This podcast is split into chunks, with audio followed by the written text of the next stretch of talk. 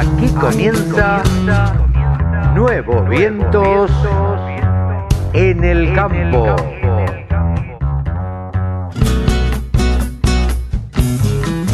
Hola, hola, hola, hola, ¿cómo le va? Buenos días, buenas tardes, buenas noches. No importa la hora que nos estés escuchando. ¿Por qué? Porque aquí estamos una vez más en Nuevos Vientos. En el campo, Carlitos. Claro que sí, Nuevos Vientos en el campo, por la radio del campo. Ahí está Sebanini. ¿Cómo te extrañábamos, Evita? Querido, ¿cómo andás? Bien, muy bien, amigo, acá, este, adaptándonos otra vez a, a las costumbres que, que se nos están imponiendo. Eh, y bueno, tratando de, de, reprogramar la semana próxima, ¿no?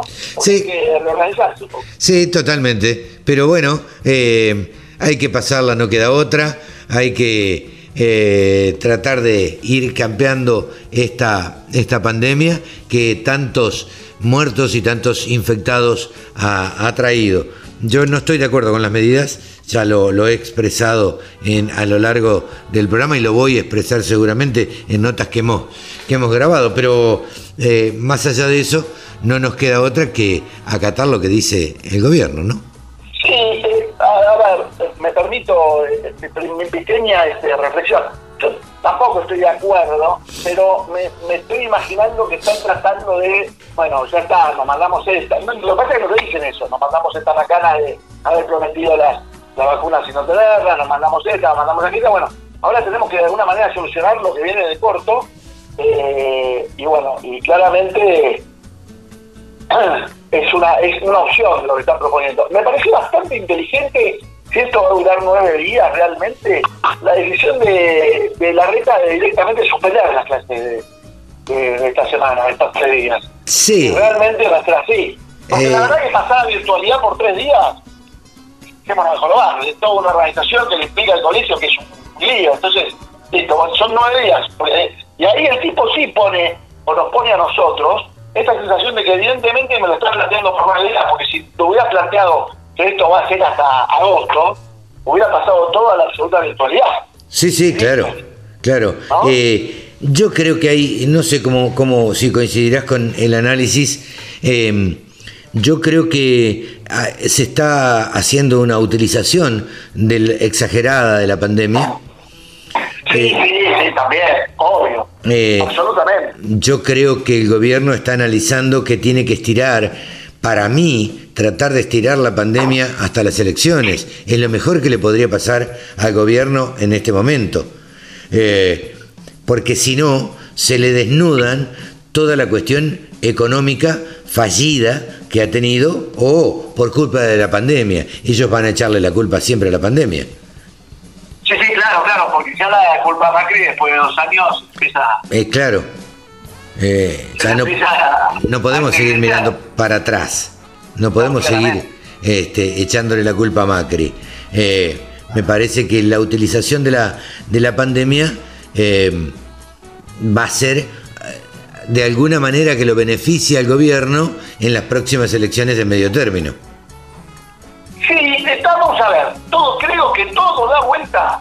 Al número total de vacunados en, eh, en septiembre. digamos. Si los locos logran conseguir la cantidad de vacunas suficiente como para que se, se van a vanagloriar de eso, porque hoy por hoy se vanaglorian de una, de una campaña de vacunación, me permito el concepto, chotísima, Sí. como si fuera la histórica campaña de vacunación. Entonces, ¿qué queda para bancar la campaña de vacunación de los americanos o de, o de Chile, qué sé yo? Sí, sí, totalmente. Pero eh, eh, independientemente de eso, creo que también el gobierno, eh, como lo ha hecho otras veces el gobierno de este mismo signo político, necesita buscar un enemigo y lo está encontrando en el campo.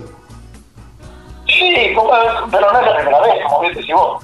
No Eh, es la primera vez, Carlos. A lo largo de, del programa vamos a, a charlar con, con Pablo Adriani, donde vamos a analizar este tema también, porque yo le preguntaba a Pablo, eh, si se pelean con los ganaderos y cierran las exportaciones de carne, eh, que le representan ingresos de divisas al país y lo único que necesita este país es dólares. Digo, ¿estamos tan lejos de que aumenten las retenciones? Es una pregunta nada más. La va a responder Pablo eh, o tratar de responder Pablo Adriani a lo largo de, del programa. Lo charlábamos también el tema con Mónica Ortolani y con Jorge Chemes, también eh, integrante de la mesa de enlace a lo largo de todo este programa, eh, donde tenemos, la verdad que unos invitados eh, y con Nicole Pisani también de la Fundación FADA de Río Cuarto hemos charlado todos estos temas. Así que son temas que atraviesan la realidad política y la realidad económica del país. Ni más ni menos. Es Sí, lo, sí. Que, lo que nos pasa y de lo que hablamos cuando nos subimos al ascensor, cuando este, tenemos la oportunidad de ir hasta un comercio a comprar algo y, y el panadero nos pregunta, "Che, ¿cómo anda tal cosa? Y enseguida sale, ¿no? Lo que está alrededor nuestro, lo que nos pasa es lo que, lo que nos, eh, nos tiene así con esta incertidumbre. ¿eh? Totalmente, totalmente. Nos tiene con, incertidumbre, nos tiene, eh, creo, insisto, yo, yo eh, lo analizo desde el punto de vista de que el, el gobierno, este, este signo político de gobierno, siempre ha necesitado un enemigo, tener un enemigo enfrente con quien pelearse y tratar de ir por la épica de la gente de la matanza que no conoce el campo y que digan, bueno, sí, sí, está muy bien que se peleen con el campo, está muy bien, y esa gente, la verdad, no entiende nada de campo. Como tampoco creo que entiendan, a mí esto es lo que más me, me preocupa, que integrantes del gobierno, eh, tomadores de decisión, no entiendan eh, de campo o por lo menos no se informen. Porque si tenés eh, asesores, los asesores los tenés para que te informen. Digo, el presidente de la nación no puede hablar de 3 millones de cabezas de ganado vacuno porque le, van a decir sos un burro y, van a tener razón quienes le digan sos un burro. ¿Sabes lo que pasa, Carlitos? Eh, hay dos o tres eh, factores que son importantes. Primero, eh, eh, este gobierno, como en su momento el gobierno eh, de Cristina, más que el de Néstor incluso, Mm, se definieron por oposición. Yo creo que en general, no soy sociólogo, pero creo que aquella persona o aquel grupo que se define por ser lo opuesto al otro o por no tener el mismo pensamiento que el otro, Sí. en realidad de lo que de lo que de lo, o lo que le falta es pensamiento propio. No tiene una propia filosofía. Lo que sí tiene es la antifilosofía del otro. Claro. ¿Me explico? Entonces esa es la manera de definirse. Ellos un poco así es el peronismo. El peronismo ha ido, o sea, no nos olvidemos que de- desde Carlos Menem a, a Cristina Kirchner o eh, todo está del- del peronismo, ¿no? Y, y ahí son tan disímiles. El otro día alguien del extranjero me preguntaba cómo puede ser que haya un partido que tenga integrantes de izquierda y de derecha al mismo tiempo. Exactamente. Entonces eh, yo le trataba de explicar que eso es un movimiento y eso es el peronismo en la Argentina. Digo, es todo y no es nada. Eh, hay peronismo de derecha, peronistas de derecha y peronistas de izquierda. Entonces, digo, ¿cómo pueden coincidir todos? Nada, es una bolsa de gatos que se pelean entre todos y tienen más internas que la miércoles adentro del propio gobierno y se cascotean entre ellos. Claro, exactamente. Este, es, un poco así. Y después hay un tema. Cuando vos me decís, "Che, no, pero tres, tres millones de ganado, pero qué bruto, qué burro. Pero ¿sabes qué pasa? Yo a, estos gobiernos los he escuchado, no, no me quiero, nos estamos poniendo eh, eh, muy antikirchneristas, ¿no? Pero, Sí. pero yo los he escuchado, eh, como ellos son dueños del relato, ¿sí?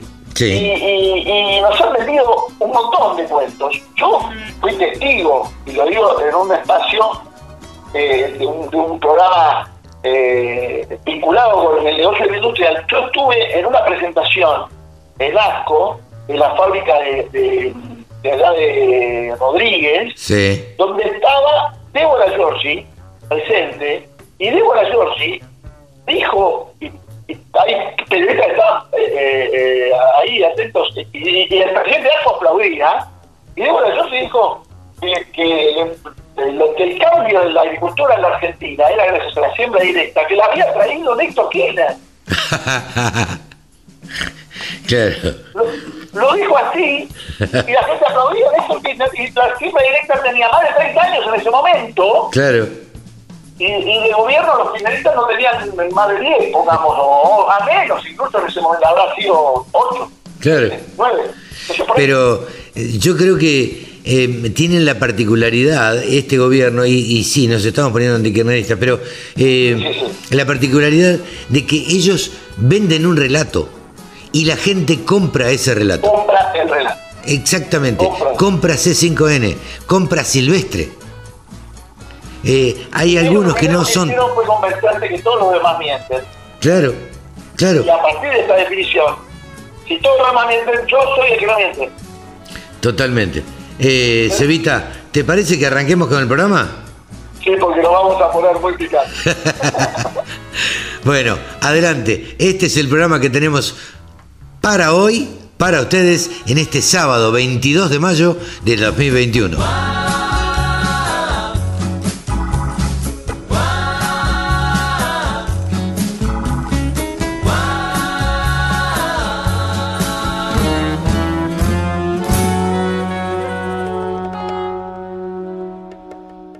Sumate.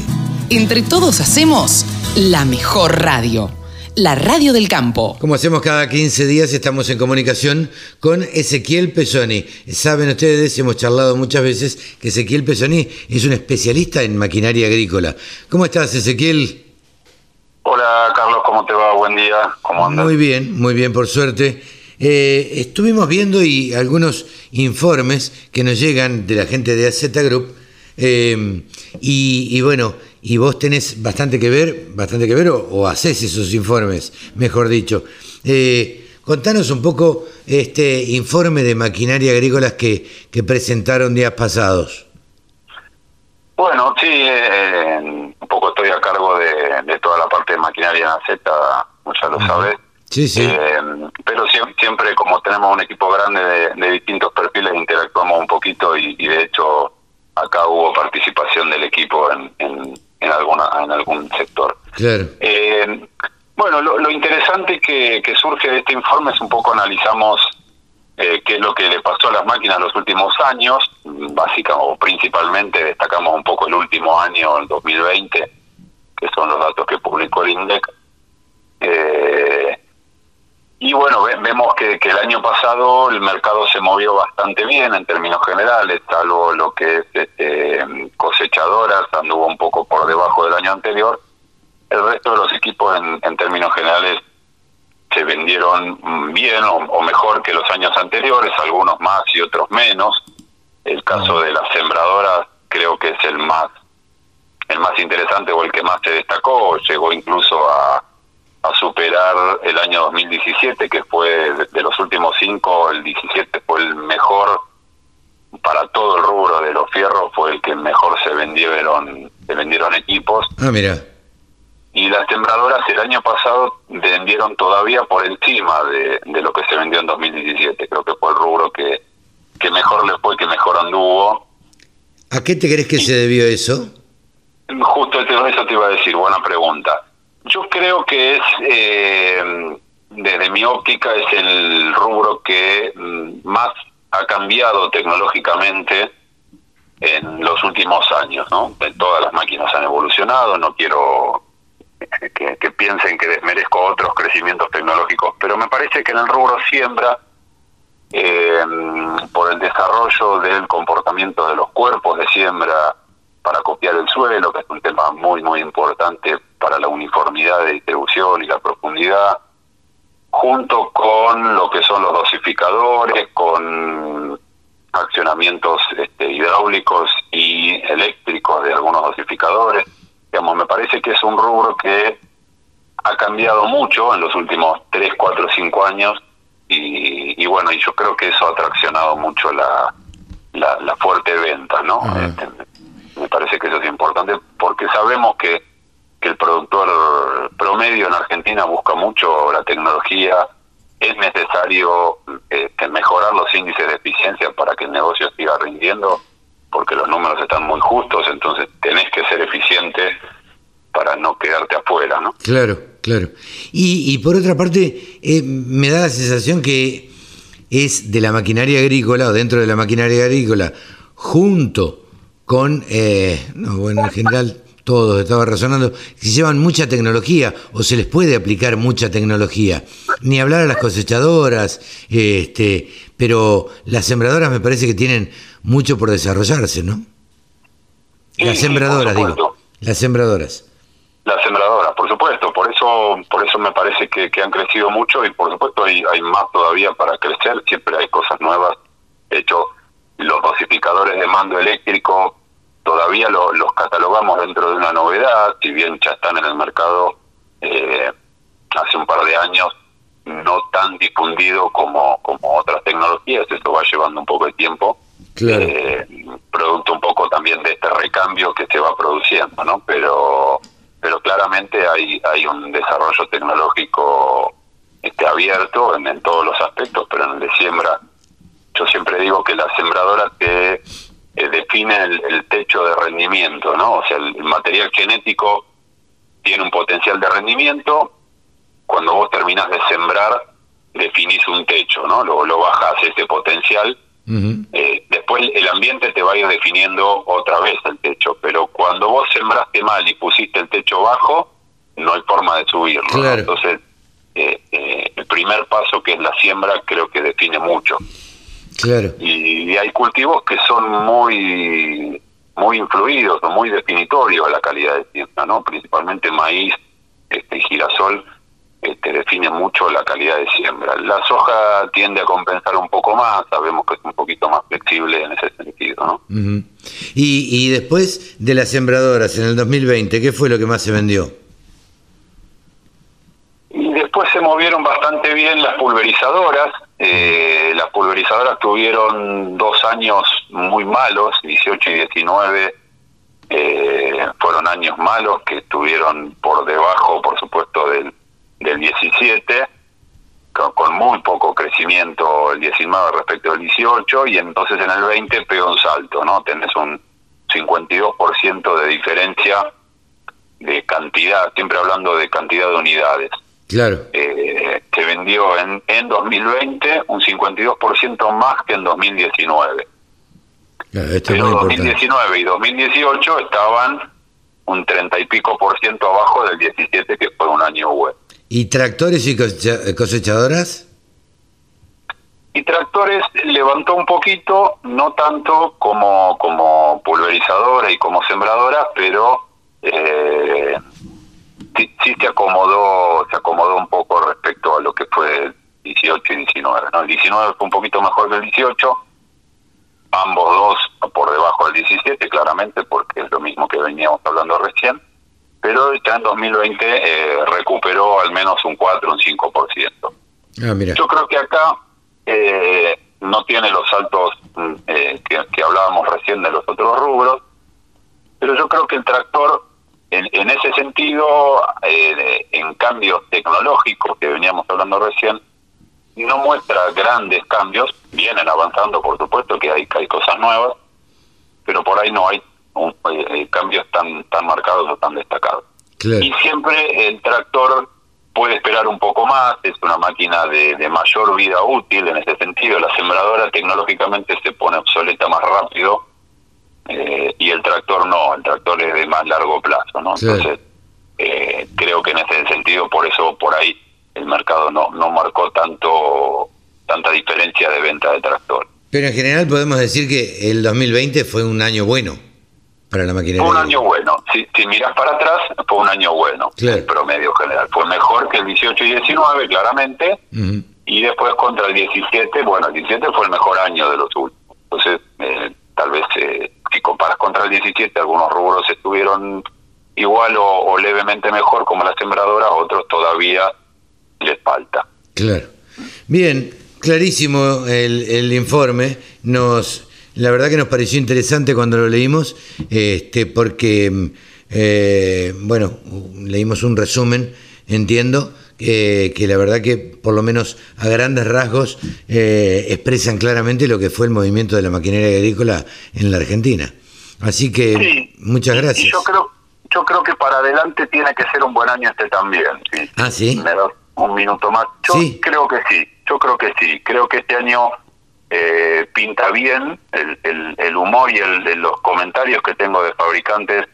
Eh, grano, algunos tienen varios meses de, producción ya asegurada, digamos, de, de, ventas para entregar en los próximos meses. Ajá.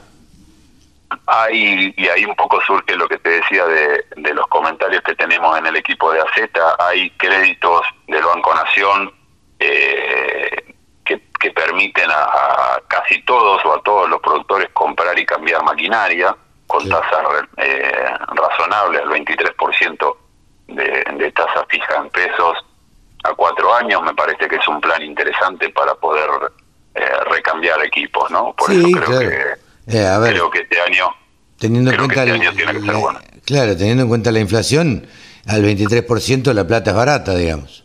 Y totalmente, claro, claro. Sí, sí, sí. claro, te, capitalizas con, con equipos de trabajo que, como decíamos recién, te mejoran los índices de eficiencia productiva. Entonces, la verdad que, que las posibilidades están. El, eh, los valores, los precios de los granos, eh, no, no es novedad, no te cuento nada nuevo, Sí. están, están, no te digo por las nubes, pero sí, la soja sí está por las nubes, no Sí, creo claro. que suba mucho más de lo que de lo que estuvo los últimos días. Así que quien captura esos precios también tiene un, una, un plus o una posibilidad de, de decisión, ¿no? Sí, claro, claro, claro. Eh, ¿Existe, por último, Ezequiel, em, eh, financiación eh, o plan de canje eh, de granos en la maquinaria? Sí. Ok. Sí, sí, sí. La mayoría, la mayoría de las empresas eh, tienen algún plan de canje. Sí, Ah, sí, totalmente.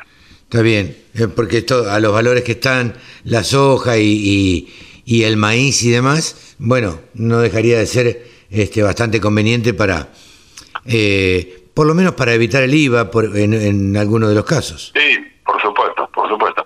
De hecho, estamos por sacar en, en algunos, en pocos días más, una comparativa que también venimos haciendo del valor de los granos y el valor de los fierros. Ah, yo creo que ahí va- vamos a tener un, un resultado muy interesante que podemos detallar en la próxima, si querés. Bien, no nos dejes de, no nos dejes afuera de ese informe porque nos interesaría que contárselo a la, a la audiencia. No, por supuesto, te lo, anticipo. Muy bien. Ezequiel Pesoni, periodista especializado en maquinaria, a- maquinaria agrícola. Así se dice, maquinaria agrícola. Gracias, Ezequiel. Hasta la semana que viene. Un placer, Carlos, un abrazo. Un abrazo.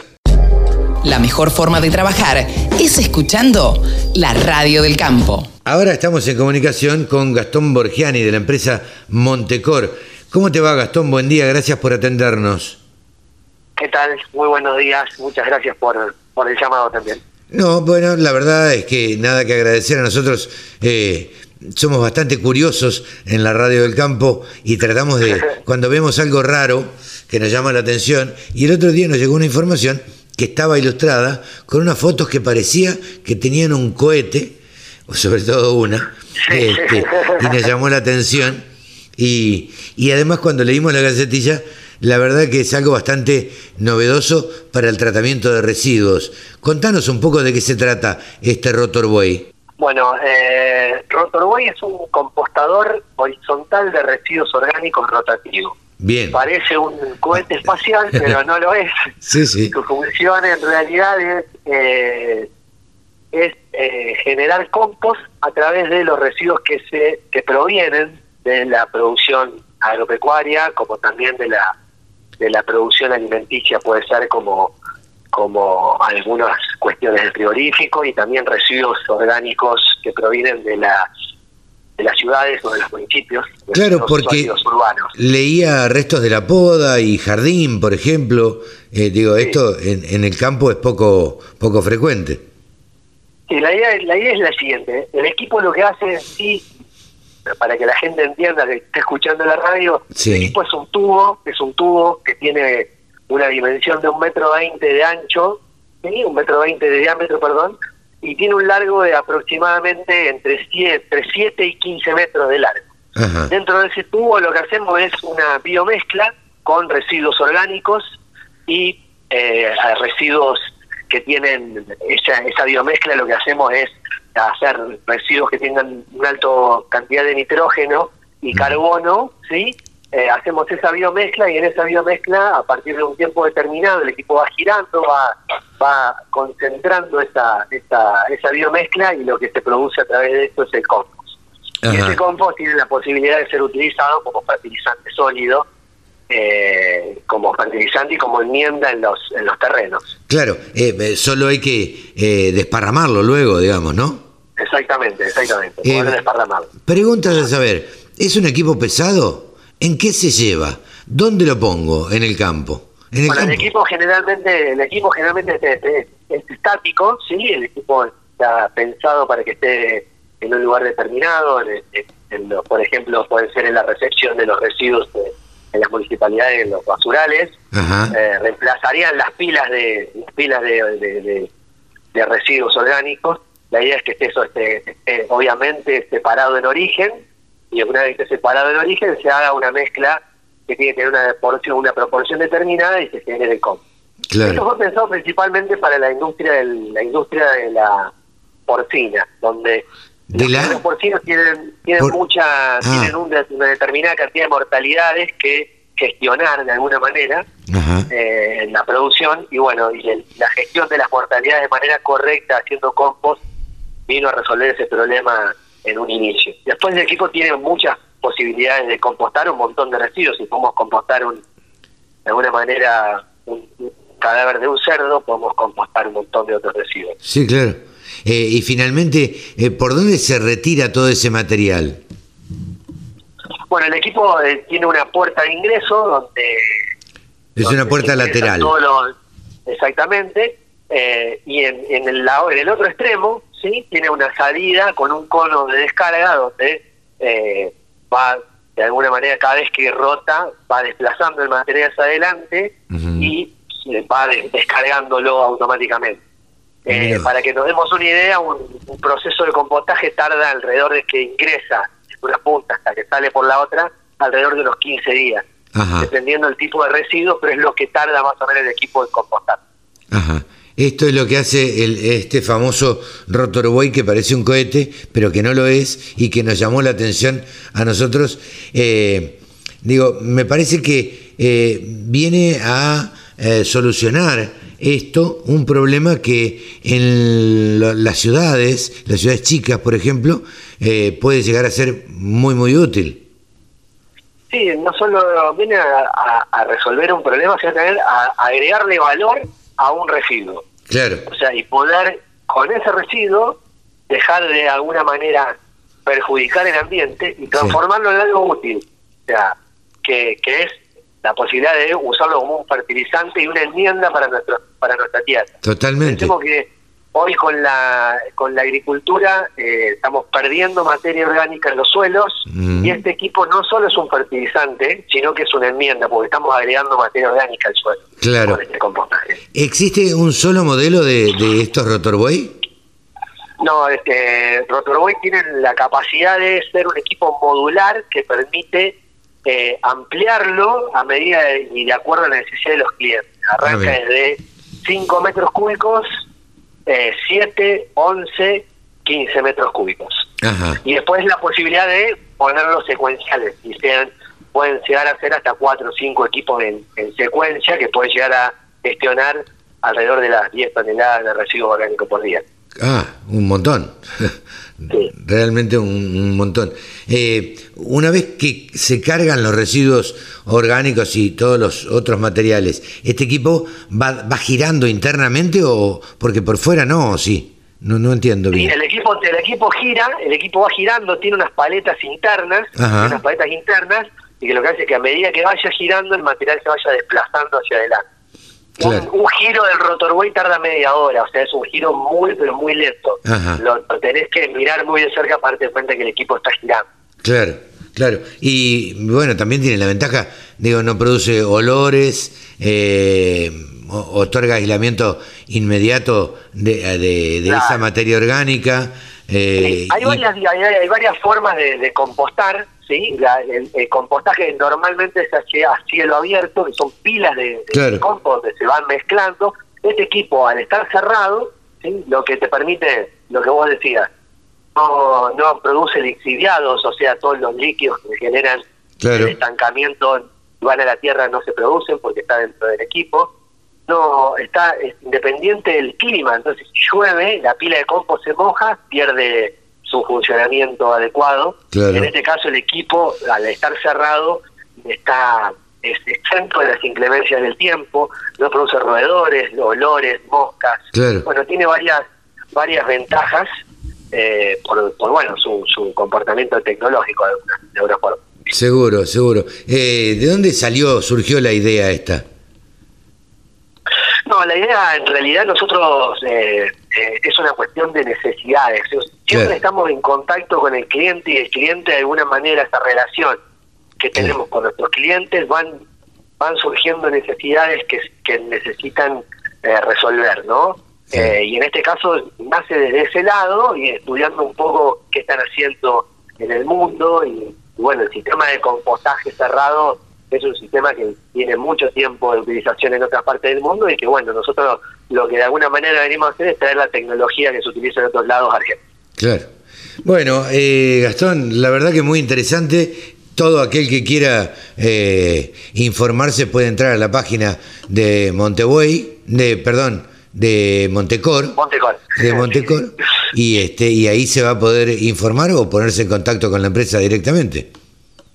Bien, sí, sí, ni hablar. Tenemos eh, redes sociales, la web de Montecor, nos siguen, nos consultan y estamos para, para bueno, para, para eh, solucionar esas dudas y, y ver la posibilidad de resolver las necesidades que sean, que sean de este requerimiento. Seguro. Gastón, muchísimas gracias por esta charla con la Radio del Campo y te volveremos a molestar en, en algún otro momento cuando tengan alguna otra novedad así de la empresa Montecor. Muchísimas gracias a ustedes. Un gran abrazo. Gastón Borgiani de la empresa Montecor. La radio del campo. La mejor información del agro con la mejor música las 24 horas. Ustedes saben que la mesa de enlace está compuesta por la Sociedad Rural, Federación Agraria y Coninagro, Pellegrina, Achetoni y Anisoto y Jorge Chemes, del presidente de Confederaciones Rurales Argentinas, que está conectado con nosotros y charlando desde Paraná. Eh, ¿Cómo te va, Jorge? ¿Cómo estás? ¿Qué tal, Carlos? Buen día. Buen día para todos los oyentes también y gracias por el llamado. No, por favor, qué semanita, ¿no? Ah, te puedo asegurar que estas semanas ponen a prueba las arterias y la presión. Pero terrible. Terrible, pone a prueba los nervios, pone a prueba la templanza que tiene que tener uno, eh, en, en fin, porque arrancó con este cese, con, con este eh, cese de, de exportación de carne y ahí, ahí era, me parece que fue la gota que rebalsó el vaso para los productores agropecuarios.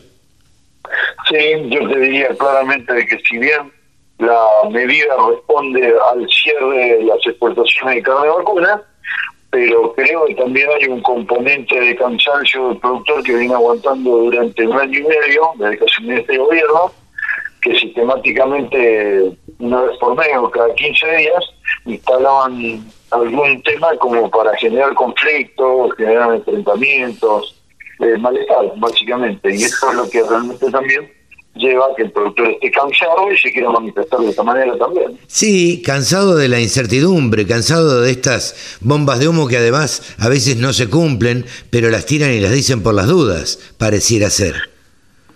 Claro, claro, porque la verdad es que yo te puedo decir como dirigente que es muy difícil dialogar con un gobierno donde vos vas a una reunión, te dicen algo y resulta que salís de ahí y al, menos de 12 o 14 horas otro funcionario te dice lo contrario, entonces no sabes a quién creerle, no sabes qué, qué mensaje transmitir a los productores que están ávidos de que vos les traigas alguna noticia. Se hace muy difícil, muy difícil este, poder transitar un camino ordenado. La lógica sería que la mesa de enlace o, la dirigencia, los que representan a los productores agropecuarios, eh, tuvieran diálogo directo, bueno, eh, eh, por lo menos con el, el ministro de Agricultura, Ganadería y Pesca. y si no, también con otros funcionarios. Pero la lógica sería que empezaran por ahí. ¿Cuál es el diálogo que tienen hoy con Basterra? Y a tu criterio, Jorge, ¿qué rol cumple Basterra? Mirá, eh, tendría que ser tal cual como vos decís. Yo creo que el interlocutor entre el- de- con el gobierno y el sector, eh, obviamente nosotros representando el sector, pero el ministro de Agricultura y Ganadería tiene que, que ser el interlocutor del gobierno. Obviamente no lo es, Eh, no sé las causas, la verdad es que ojalá pudiera saberlo, pero me doy cuenta de que no solo él, sino varios ministros responden y de alguna manera están, no sé si subordinados, pero están superados por las decisiones de, la jefatura de gabinete o, del Ministerio de Economía. Eh, ¿Qué rol cumple? Y bueno, la verdad es que, no sé, habría que preguntárselo a él, pero la verdad es que vuelvo a insistir que la función de interlocutor o de representante del gobierno con el sector no, no funciona, eso sí no funciona. Eh, por otro lado, te tengo que preguntar, ¿crees que este cese de comercialización, este paro del campo, digamos, cese de comercialización de Hacienda y, demás, trae alguna consecuencia? Porque son tres días hábiles solamente. Sí, eh, yo te diría de que si bien comienza siendo una, una señal, tal vez la consecuencia que puede traer no, no es negativa para la gente, que básicamente lo que no queremos es que se produzca desabastecimiento, obviamente, ¿no? Claro, claro, Y esto, claro, y esto concretamente lo va, lo va a decidir el gobierno, porque la intensidad o la el tiempo que nosotros podamos sostener esta, esta medida va a depender de la respuesta que tengamos nosotros desde el gobierno. Así que cuanto antes nos respondan, antes se va a levantar esta medida. Eh, lo que sí creo es que muestra claramente, esto es una, una señal del agotamiento de la paciencia del, del, sector productivo que ha sido, ha sido manoseado durante este año y medio. Y bueno, está, no te digo que mostrando los dientes, porque no me gusta mostrar agresividad ni nada por el estilo, pero sí creo que está pidiendo que se le dé el lugar que le corresponde a un sector tan importante y tan dinámico como es el sector agropecuario, ¿no? Sobre todo porque creo que no somos ninguna pavada aportamos el 70 o el 80% de los ingresos y creo que nos merecemos un lugar con más respeto, sobre todo en el, país. Sí, con un trato distinto, por lo menos igual, a otras industrias eh, que aportan incluso menos, si se quiere. Pero independientemente de esto, eh, ¿crees que va a ser por 30 días? Porque esto corre por cuenta mía, lo que voy a decirte, pero más de una vez las cosas que se instauran después quedan para siempre. Entonces, digo, a mí me, me, me, parece raro que este cierre de exportaciones por 30 días, como dicen, eh, y por otro lado lo veo como un pegarse un tiro en los pies, ¿no? Sí, claro que sí. Eh, el país, la historia del país nos tiene acostumbrados, como vos decís, que todo lo que se puso provisoriamente terminó siendo eterno. El Caballo impuso el impuesto al cheque y lo, lo seguimos pagando ahora. Esto hace 30 años. Efectivamente, por eso te estoy diciendo de que realmente esa desconfianza uno siempre la tiene y en este caso la tenemos también. Pero lo que te dicen que por 30 días puede llegar a ser eterno. Entonces, este, justamente por eso abrimos el paraguas antes de que llueva, si vale la pena la, expresión. Estamos eh, mencionando de que no vamos a soportar lo que hubo que soportar este, en otras oportunidades. Eh, y, ok, no lo van a soportar, pero si el gobierno decide no exportar más a China, nosotros vamos a perder mercados, ellos, el, Estado va a perder dólares y va, se va a producir lo que ocurrió en la década anterior, donde se perdieron 10 millones de cabezas de ganado. Entonces es un, un, un plan donde todos pierden es que justamente lo que vos acabas de decir hace instante, que es tirarse un tiro en los pies, es exactamente eso. Porque el gobierno no toma conciencia de que de esta manera pierde 3.100 millones de dólares al año, que que no es poca cosa, en estos momentos en que se necesitan recursos.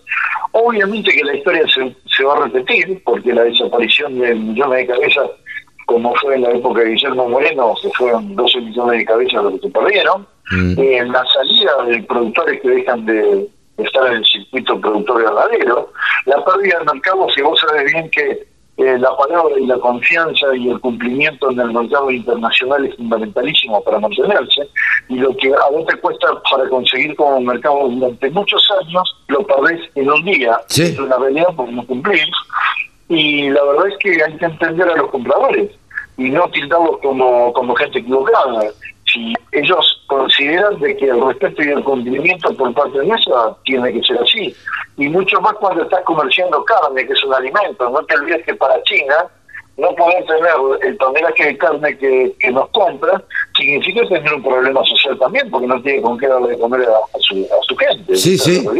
Totalmente, totalmente. Pensaba en eso y, pensaba también en lo contento que deben estar Brasil, eh, Uruguay, eh, Paraguay incluso, eh, que van a poder probablemente ocupar la, la, cuota que nosotros dejamos de, exportar. Pero no te quepa ninguna duda. mirá, hemos estado en contacto inclusive a través de la Federación de Asociaciones Rurales del Marcosur esta semana que tuvimos reuniones y obviamente, primero que no entienden la posición nuestra, no lo comprenden, porque viendo que tenemos todas las posibilidades de tener eh, un negocio como el que muchos eh, se, les caería la bala por, tenerlo, nosotros lo estamos desperdiciando y obviamente que lo van a aprovecharlo porque es un negocio muy bueno, ¿no? Esa es la realidad. Eh, ¿a, qué, te crees que se debe esta decisión, Jorge? Porque, a ver, uno se pone a, a pensar este, este tiro en los pies que se pega al gobierno porque no le, no le ingresan divisas. Ahora, ¿la medida por qué se toma? ¿Realmente están convencidos de que el precio va a bajar?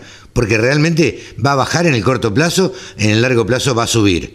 Esto ya, eh, es una, receta vieja, antigua, que no sirve. Eh, ¿Y crees que, es, que hay un componente político, ideológico atrás? ¿Cómo, cómo lo analizas? Mira, yo creo que es el conjunto de varios de varios errores. Uno es la, la falta de capacidad y de conocimiento de lo que es la producción agropecuaria y el negocio de la cadena comercial agropecuaria, que es eh, la gente que está tomando decisiones en este gobierno, creo que no conoce lo que es esto, o por lo menos está mostrando que no lo conoce, o que no quiere conocerlo. Si lo conocen o no, no lo juro. Pero están mostrando claramente que evidentemente no, no tienen ni idea del daño que están produciendo con esto. Segundo, eh, te diría de que hay un componente de tomar medidas populistas, porque si no hay que bajar el precio de la carne que todo el mundo pueda acceder a carne barata en nuestro país con la cultura de alimentación que hay, es una medida populista, sin duda. Claro. Y, y también estoy convencido de que hay una cuestión ideológica.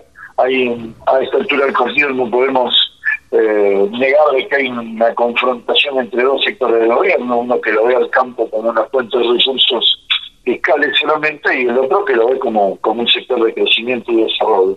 Pues esa gente que lo ve como recursos fiscales y que no le importa la situación del campo, solamente lo que quiere es que el campo pague plata, esa es la realidad, y si se funda el productor y tiene que vender capital para pagar impuestos, no le importa ese sector ideológico nos ve equivocadamente como una Argentina con el campo de hace 100 años atrás, cree que somos todos terratenientes, que nadie invierte un peso, que todo lo que producimos viene de, por generación espontánea y que no invertimos. Y bueno, eso ideológicamente incluye, tiene, tiene su, su componente dentro de esto también, porque porque opinan y toman decisiones también. Sí, sí, sí. Eh, yo siempre digo, soy hijo de un productor agropecuario que tiene 120 hectáreas en Maipú, tierra baja, zona de cría, digo, y que andaba a los altos como rengo en tiroteo cada vez que llegaban las cuentas y cada vez que llegaba el impuesto al camino, el impuesto municipal, eh, renta. Eh, la verdad que no sé qué es lo que piensan, que todos tienen entre 7, 8, 10 mil hectáreas de campo, la verdad, no, no lo entiendo, me parece que es una cuestión ideológica hecha mirada eh, con la mirada puesta en las próximas elecciones. Lo mismo que la utilización que se está haciendo exagerada, me parece, de esta pandemia, donde se ha desmadrado por falta de controles y que ahora, eh, con este cierre total que han decretado a partir de, del sábado, bueno, este, si no imponen controles va a seguir siendo todo igual, me parece.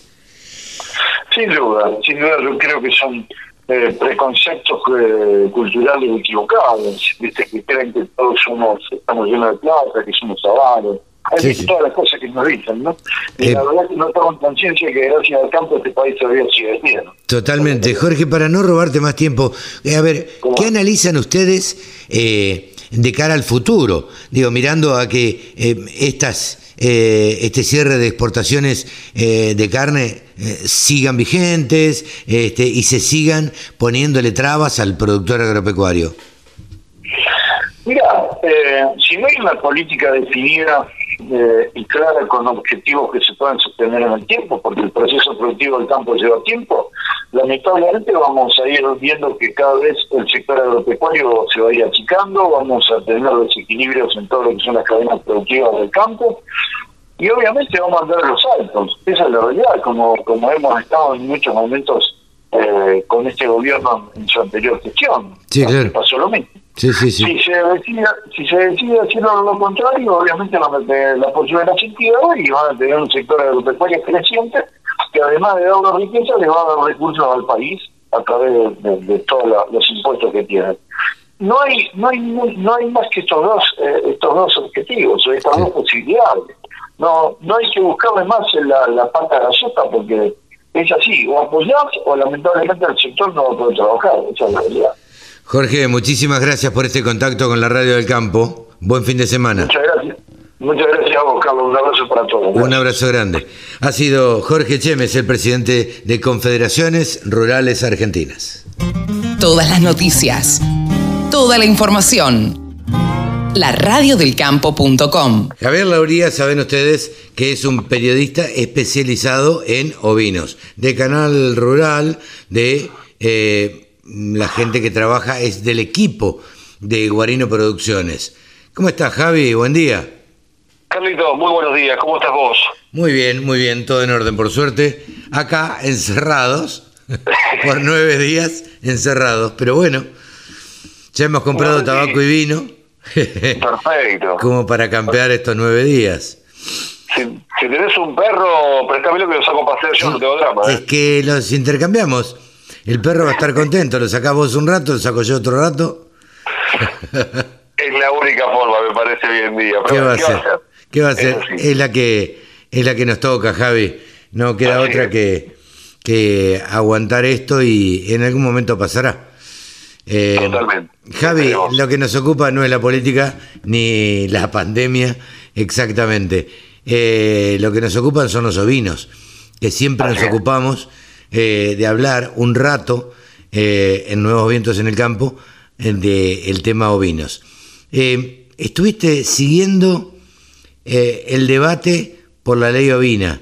¿Esto es así? Sí, te juro, es la primera vez que sigo un debate en tanta profundidad.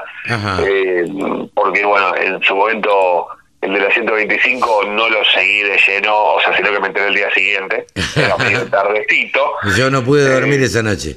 me imagino. Eh, pero, pero sí, este sí, y con gente de la mesa ovina nos estábamos mensajeando. Eh, la verdad que mm, te voy, a, te voy a ser totalmente sincero y si me está escuchando alguno de los senadores le pido disculpas por, por decir esto, pero noté que estaban muy poco asesorados, ah. muy mal asesorados y que decían cifras que eran nada que ver. Bueno, pero eh, a ver, eh, yo no quiero hacer de esto una, algo político, Javi, vos me conocés, en Nuevos Vientos en el Campo tratamos de no hacer política. Totalmente. En lo posible. Eh, el presidente de la Nación dijo el otro día que en la Argentina había 3 millones de cabezas de ganado vacuno, con lo cual no me extrañaría que los senadores tampoco tengan cifras ciertas. Esto habla de mucho desconocimiento. Sí, o sea, de es inevitable entrar en temas, o sea, en temas políticos porque si tienen tantos asesores eh, y vas a tratar cuatro o cinco órdenes del día, pedirle que te pasen buena información, o sea, googleala, googleala. claro, a ver, el, el, eh, a mí me extrañó, y sigo sin querer hacer política, que el presidente diga 3 millones de cabezas de ganado vacuno, cuando las cifras son públicas, las publica el Ministerio de Agricultura. Entonces, ¿cómo, ¿cómo puede decir eso?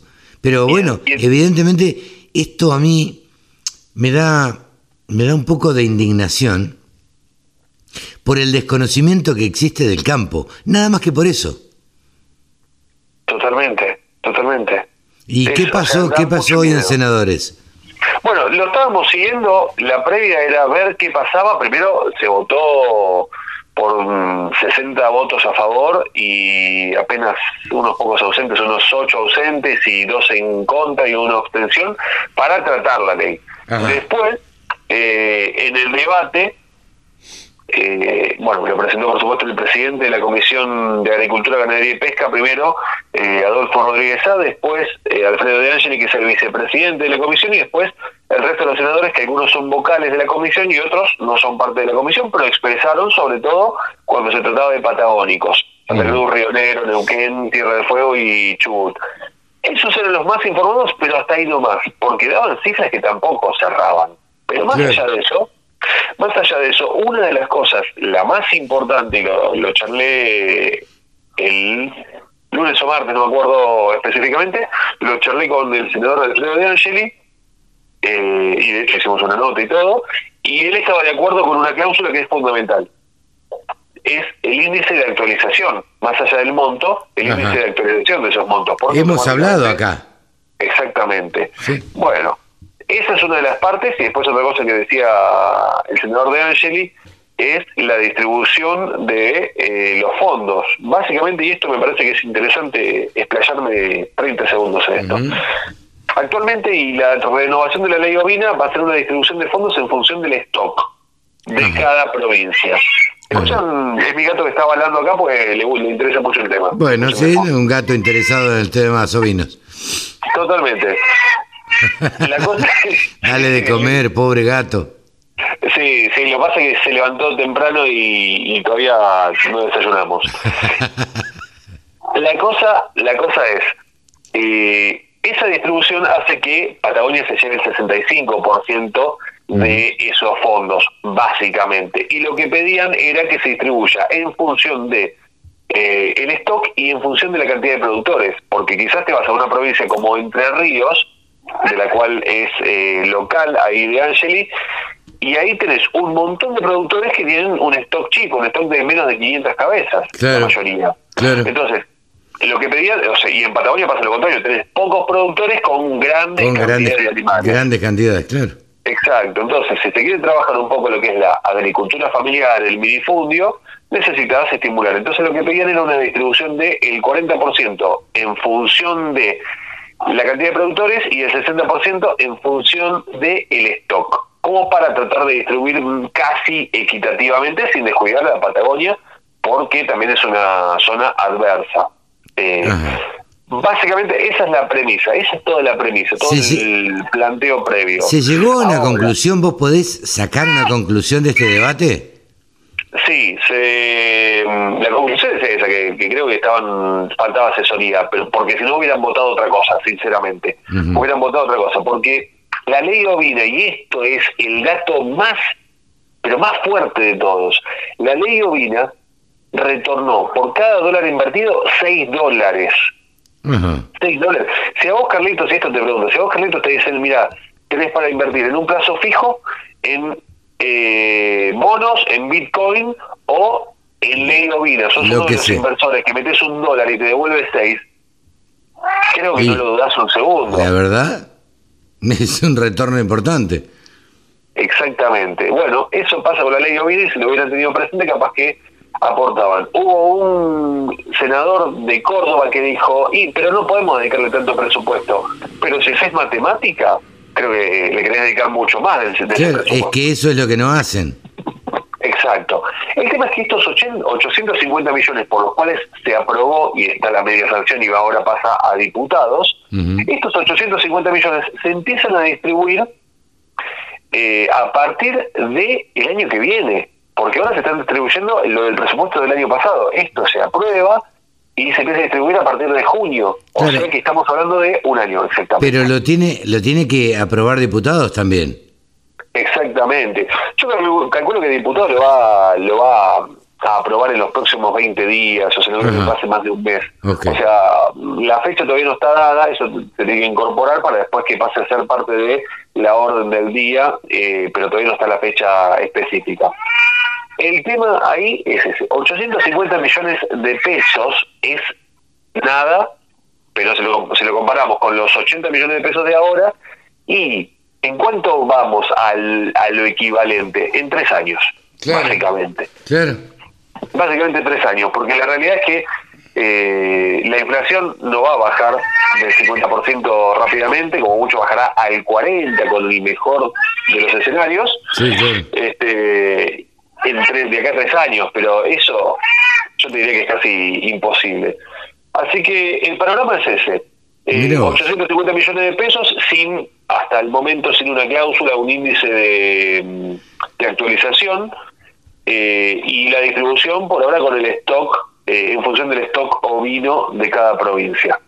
Javi, qué bueno, qué bueno es tenerte y que estés tan interesado eh, en todos estos temas y que nos puedas informar y que nos puedas comentar qué es lo que pasa hasta en el Senado con estas leyes que eh, influyen y que tienen eh, resonancia en todo lo que es la producción agropecuaria y en todo lo que es criadores de ovinos, ¿no? Sí, sin duda. Em, el otro día hablábamos de cantidades. Hace un siglo estábamos hablando de 74 millones de cabezas en el país. Hoy hablamos de 15 millones de cabezas. una locura. Una locura. Es, increíble. Pero bueno, Javi, eh, bueno, esperemos que tengamos más novedades cuando se trate en diputados y que nos tengas informados como siempre. Por supuesto, contás conmigo lo que necesites y tengo más novedades para contarte, pero de otros temas. Por ejemplo, ¿qué? De los precios de la lana y de la carne. Les cuento que esta semana en los mercados de lanas australianos se trabajó con una oferta de 41.860 fardos, de los cuales se comercializó el 89%. Recordemos que al fin del periodo anterior se habían inscrito para estos días entre 47.000 y 50.000 fardos, pero finalmente pasaron por las planillas del martillero 41.860 para ser subastados. Por un lado tenemos mucho comprador chino participando y justamente el, el país oriental es el que está repercutiendo fuertemente, es el que protagoniza la mayoría de las subastas. Y por otra parte, lo que se está viendo es que se está buscando en general lo que son lanas certificadas y lanas con poca materia vegetal. Ya del 1,5% o más de materia vegetal empiezan a castigar y la demanda toma una postura selectiva. Participando también compradores de origen europeo en estas subastas.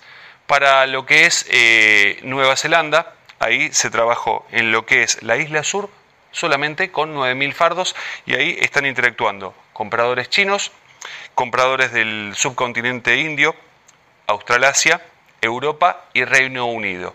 Para la semana próxima, en cuanto a Nueva Zelanda, se espera que se trabaje solamente en la isla norte con una oferta de 7.000 fardos. Si hablamos de la oferta para lo que es Australia, para la semana próxima, en tres jornadas comerciales, se va a estar trabajando en Fremantle, Sydney y Melbourne con 47.000 fardos.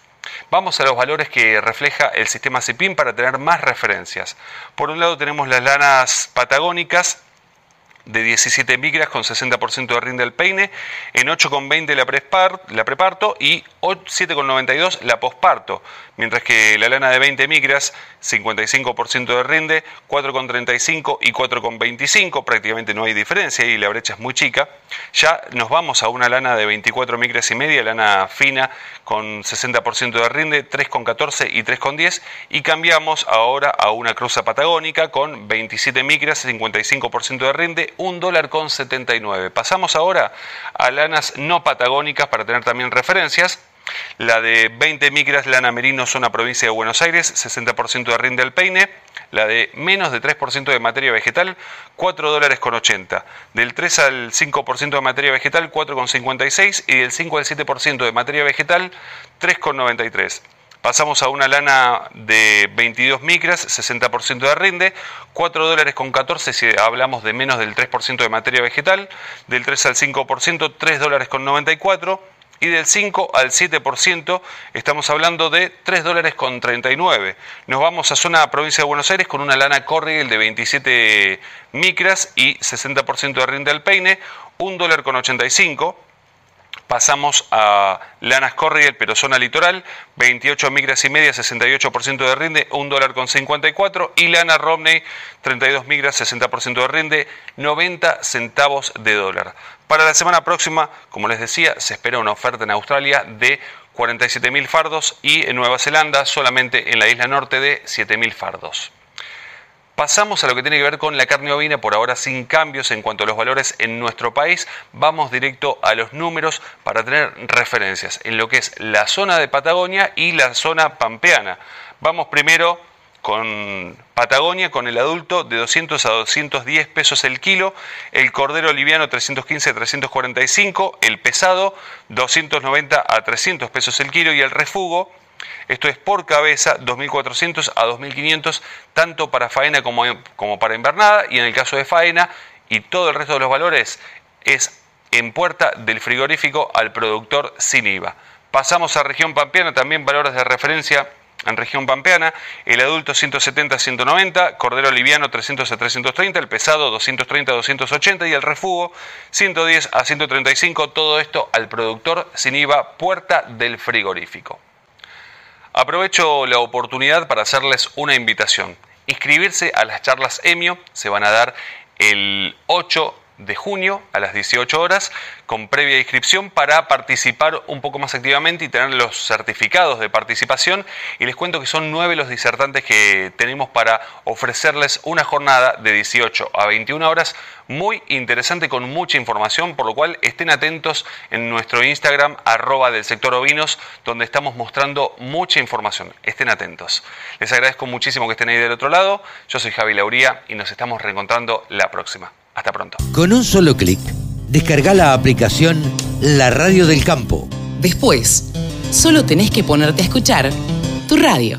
El poder de los jóvenes en la producción ganadera y la industria. Seminario virtual del Instituto de Promoción de la Carne Vacuna Argentina. Jueves 27 de mayo, 9 horas, online y gratuito. La comunicación en el agro. Marketing digital aplicado a la carne. Digitalización del negocio agroalimentario. Transformación digital y consumidores de alimentos. Conexión gratuita. Cupos limitados. Informes e inscripción en www.ipcba.com.ar o al WhatsApp 54 911 44 15 8189. Roddy McLean es nuestro periodista deportivo. Hola Roddy, ¿cómo te va?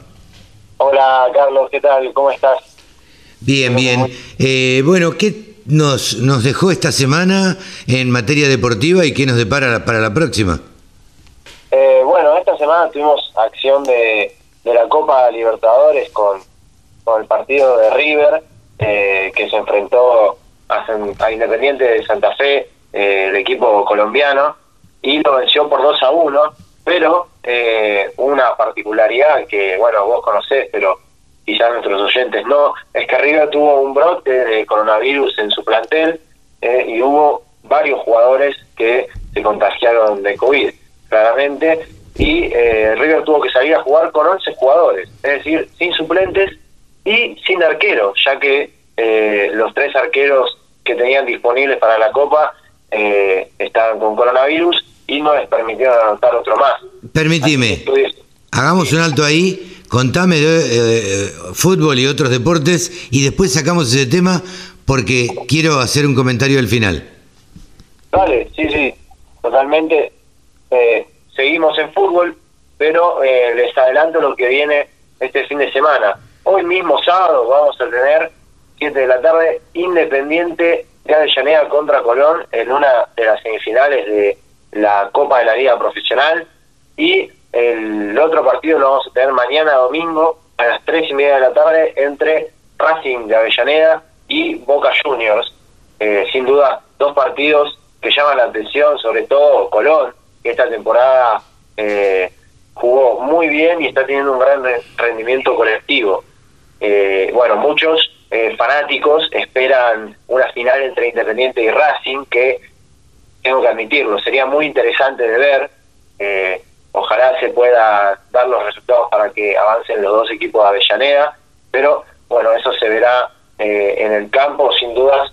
esta, este nuevo formato está teniendo un final interesante. hay que ver si, si el año que viene seguimos seguimos con este con este mismo estilo de campeonato. Eh, Bien, en, en básquet, ¿qué tenemos? Eso, justo iba a ir con eso, en básquet, este fin de semana, este mismo sábado, hoy mismo, once y media de la noche, vamos a tener el primer partido de los Denver Nuggets en playoff. Eh, vamos a tener a los Denver Nuggets contra Portland Trail Blazers. Eh, recordemos que en los Nuggets juega Facundo Campazo, eh, el cordobés eh, que provino del Real Madrid para el equipo de Estados Unidos, para los Nuggets, y sin duda está teniendo una actuación eh, espectacular en lo que es su primera temporada eh, en la NBA. Eh, y se espera que arranque el partido como titular, como el base titular. Bien. así que vamos a estar alentando a, a Facu que, bueno, su equipo va a determinar si puede ser decisivo en estas, en estas fases eliminatorias, que sin dudas, si tiene un buen rendimiento, le permitirá seguir con los Nuggets con los Nuggets por tres años más, que es lo que dura su contrato. ¿También eh, tendremos Fórmula 1, Rodé? Exactamente, en Mónaco, este domingo, 10 de la mañana, estén todos mirando el automovilismo eh, con un Hamilton que viene en racha, ya que ganó, la, salió primero en las últimas dos carreras, que fueron tanto en Portugal como en España, así que vamos a ver que, cómo, cómo termina saliendo aquí en Mónaco. Eh, hablando del tenis, eh, este lunes 24 vamos a tener el inicio de Roland Garros, eh, que si recordamos bien, el año pasado, en plena pandemia, se disputó meses más tarde de, del momento en el que se suele disputar, y, y Schwarman y Podoroska tuvieron muy buen rendimiento en ese torneo. recordemos que ambos llegaron a, a las respectivas semifinales, y bueno, salió toda, conocemos a Podoroska que había llegado de la cual y terminó consagrándose y actualmente está entre las mejores 50 del mundo. Y Schwarman que gracias a eso consiguió tener una buena racha en los torneos, digamos como que Roland Garros fue el, el salto hacia su gran año y le permitió eh, consagrarse entre los mejores 10 del mundo. Eh, un Schwarman que eh, bueno, este jueves perdió contra el francés Gasquet eh, en los octavos de final del Abierto de Lyon, perdió eh, 3-6 y 5-7, eh, incluso rompió una, la raqueta. esperamos que, que esto sea que esto sea digamos el fondo de Diego Schwarman y esperamos que ya este lunes que va a estar en Roland Garros pueda dar lo mejor de sí. Bien, y decíamos hoy al principio, eh, Rode, que em, hablando de fútbol, que lo de eh, este miércoles pasado de River fue eh, histórico, fue Enzo Pérez el que salió como arquero y se lució como arquero prácticamente, o por lo menos tuvo una actuación bastante buena, y River pudo ganar ese partido. ¿Hay antecedentes de esto parecido? Eh, bueno, si, si hablamos de Copa Libertadores, eh, no, es la primera vez que ocurre y también eh, la primera vez que lo hace un argentino, que sale a la cancha, siendo un jugador de campo, sale a, desempeñarse como arquero. Pero en el campeonato nacional, acá de nuestro país, ocurrió en el año 1976, precisamente en el equipo de Aldo Civi de Mar del Plata, un histórico de Mar del Plata, en el año 1976 corría el, el nacional de ese año y eh, Horacio Stringa, quien era un defensor central, se desempeñaba en esa posición generalmente, eh, tuvo que desempeñarse como arquero eh, a tres fechas de que termine el campeonato. Esto fue contra Rosario Central y tuvo que ocupar la posición de arquero ya que el arquero titular del equipo, Jorge Riolfo, estaba lesionado eh, el segundo arquero Ricardo Llori también, y Juan Carlos García, que podría haber sido la tercera opción en ese momento, había tenido un enfrentamiento con el entrenador de ese momento, Roberto Saba, eh, y evidentemente no tenían arqueros inscritos para eh, que disputen el campeonato. Y Horacio Stringa se ofreció, y con gusto, porque el otro día en una nota con Pace Sports, declaró que que en las inferiores de Alosí, él se desempeñaba como arquero. Pero claro, ya había sido arquero. Exactamente, él tenía experiencia jugando en las inferiores, pero que una vez lo pusieron en Central y no se movió de ahí. Claro. E incluso atajó, atajó contra Rosario Central, que era el partido que en ese momento se creía que solo, solo iba a atajar para ese encuentro, y como quedaban tres fechas para terminar el campeonato, atajó contra Rosario Central y las dos fechas siguientes, que fueron contra Vélez y Platense. Claro. ¿En qué año fue esto? ¿Cómo? ¿En qué año fue esto? En el año 1976. Bien, desde el año 76 que no sucedía algo parecido a lo que sucedió a River eh, en, esta semana que pasó. Y bueno, y hasta aquí llegamos en esta columna de deportes, Rode. Así es, eh, exactamente. Es no pasar desde el año 1976 y bueno, es- este triunfo de River sin duda va, va a quedar en la historia y bueno, quería destacar eso. Muchas gracias Carlos por el espacio y a todos los oyentes que siempre nos escuchan. Un saludo, Rode, hasta la semana que viene. Un abrazo. Rode MacLean, aquí en los micrófonos de la radio del campo. El poder de los jóvenes en la producción ganadera y la industria. Seminario virtual del Instituto de Promoción de la Carne Vacuna Argentina. Jueves 27 de mayo, 9 horas, online y gratuito. La comunicación en el agro. Marketing digital aplicado a la carne. Digitalización del negocio agroalimentario. Transformación digital y consumidores de alimentos. Conexión gratuita. Cupos limitados. Informes e inscripción en www.ipcba.com.ar o al WhatsApp 54 911 44 15 8189. La información que te interesa, la música que te acompaña. www.laradiodelcampo.com Y ahora estamos en comunicación con una amiga del programa, una amiga de la radio, Mónica Ortolani, que estuvo con algunas cositas ahí haciéndose unos arreglitos para escuchar mejor. ¿Cómo estás, Moni? Gracias por atendernos. Qué bueno que estás bien. Bueno, hola, ¿qué tal, Carlos? Una alegría, como siempre, compartir con vos, con tu audiencia, y los extrañaba. Pero nosotros también, claro, que te extrañamos. Eh, estamos haciendo, eh, bueno, eh, un- una, queremos, eh, a ver cómo se dice, una recopilación de todas estas cosas que pasaron en estas tres semanas, que no fueron, no fueron tanto, este, de, de ausencia tuya. Pero, bueno, pasaron, pasaron cosas, pasaron un montón de Montaña cosas. rusa de emociones, ¿no? Montaña rusa de emociones porque hemos tenido máximos en los granos, ¿no? Que, bueno, llegó el maíz a 241 dólares. Eh, bueno, la gente que hacía eh, agricultura solamente, por supuesto, debatiéndose, deshojando la margarita, ¿no es cierto? Digo, si vendo, no vendo, lo puedo convertir en insumo, lo puedo convertir en dólar y el color es la contracara de eh, las personas que agregan valor en origen, ¿no? Y, y cómo se complica producir cerdos, cómo se, eh, cómo se complica el feedlot, cómo se complica la lechería. Claro. Ah, pollo, que bueno, que sus costos eh, dependen mucho de lo que pase con el maíz. Están atados generalmente al, precio. segundo lugar. que están atados Eh, al precio del maíz eh, en, en esos eh, casos, en esas producciones que vos nombrabas. Eh, pero la soja también, digo, La, la soja también, la soja también eh, llegando, digamos, a, eh, a máximos también. Después tuvimos un recorrido, eh, digamos, un poco bajista y ayer otra vez empezó, digamos, como a retomar un poquitito.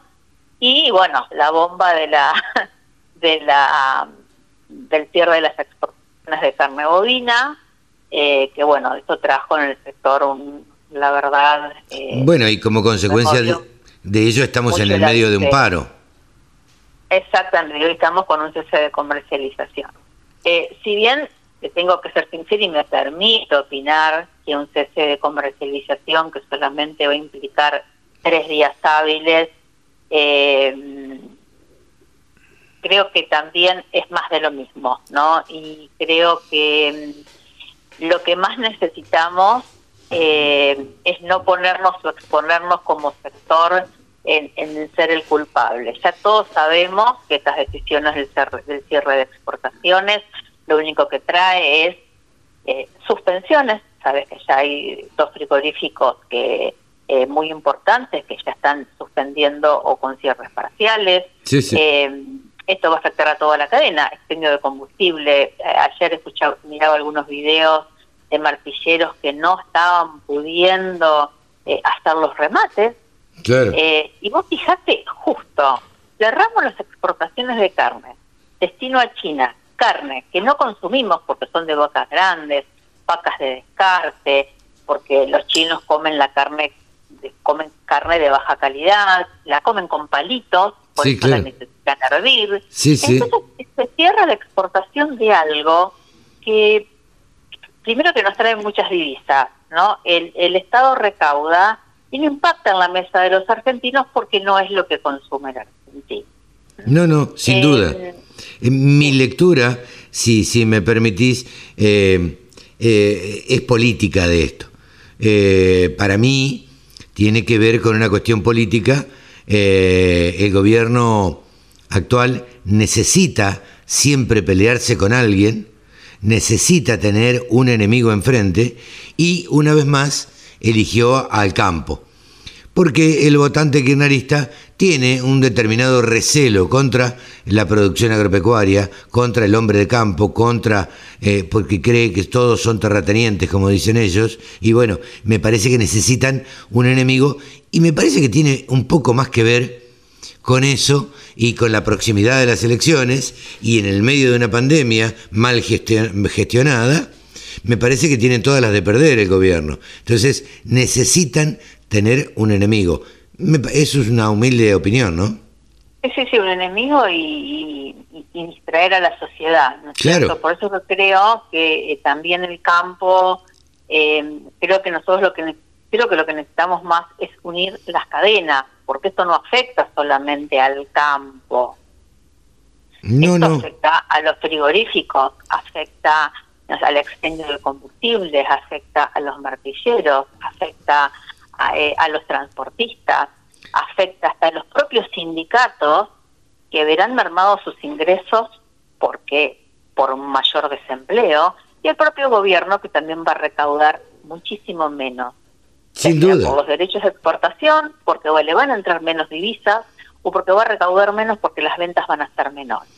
Yo la verdad que no, no entiendo esas, esas medidas, Em, pero volvamos a los precios. Vos sabés que Pablo Adriani es columnista de Nuevos Vientos en el Campo, aquí en la Radio del Campo, y siempre tiene un dicho y que quería charlar con vos. Él siempre dice, señores, los árboles no crecen hasta el cielo. ¿Qué quiere, Exactamente, lo mismo. ¿Qué quiere decir con esto? Que los precios no van a subir eternamente y que muchas veces, si el precio es bueno y es conveniente, más vale vender y asegurarse ese precio, este, o, o por lo menos vender una buena parte o una parte, este, para, pa- tratar de capturar ese precio, como decís vos. Eh, Exactamente, y transformarlo en insumo, ¿no Ujú. es cierto? Que es una de las maneras, ¿no es cierto?, que pueden tener. Y no nos olvidemos, eh, yo hoy en la columna en la columna de hoy les hago un que también lo hice la semana pasada, que piensen a cuánto estaba el maíz y a cuánto estaba la soja cuando lo sembraron. Claro. Cuando lo sembraron, el maíz estaba a 170 dólares y la soja estaba a 269. Hoy Sí. aún con algunas bajas que hubo en el mercado, hoy, mayo 21, el maíz está a 216 dólares y la soja a 348. Claro. Un 27 y un 29% más de lo que estaba cuando lo sembraron. Claro, ahí eh, eso da la pauta.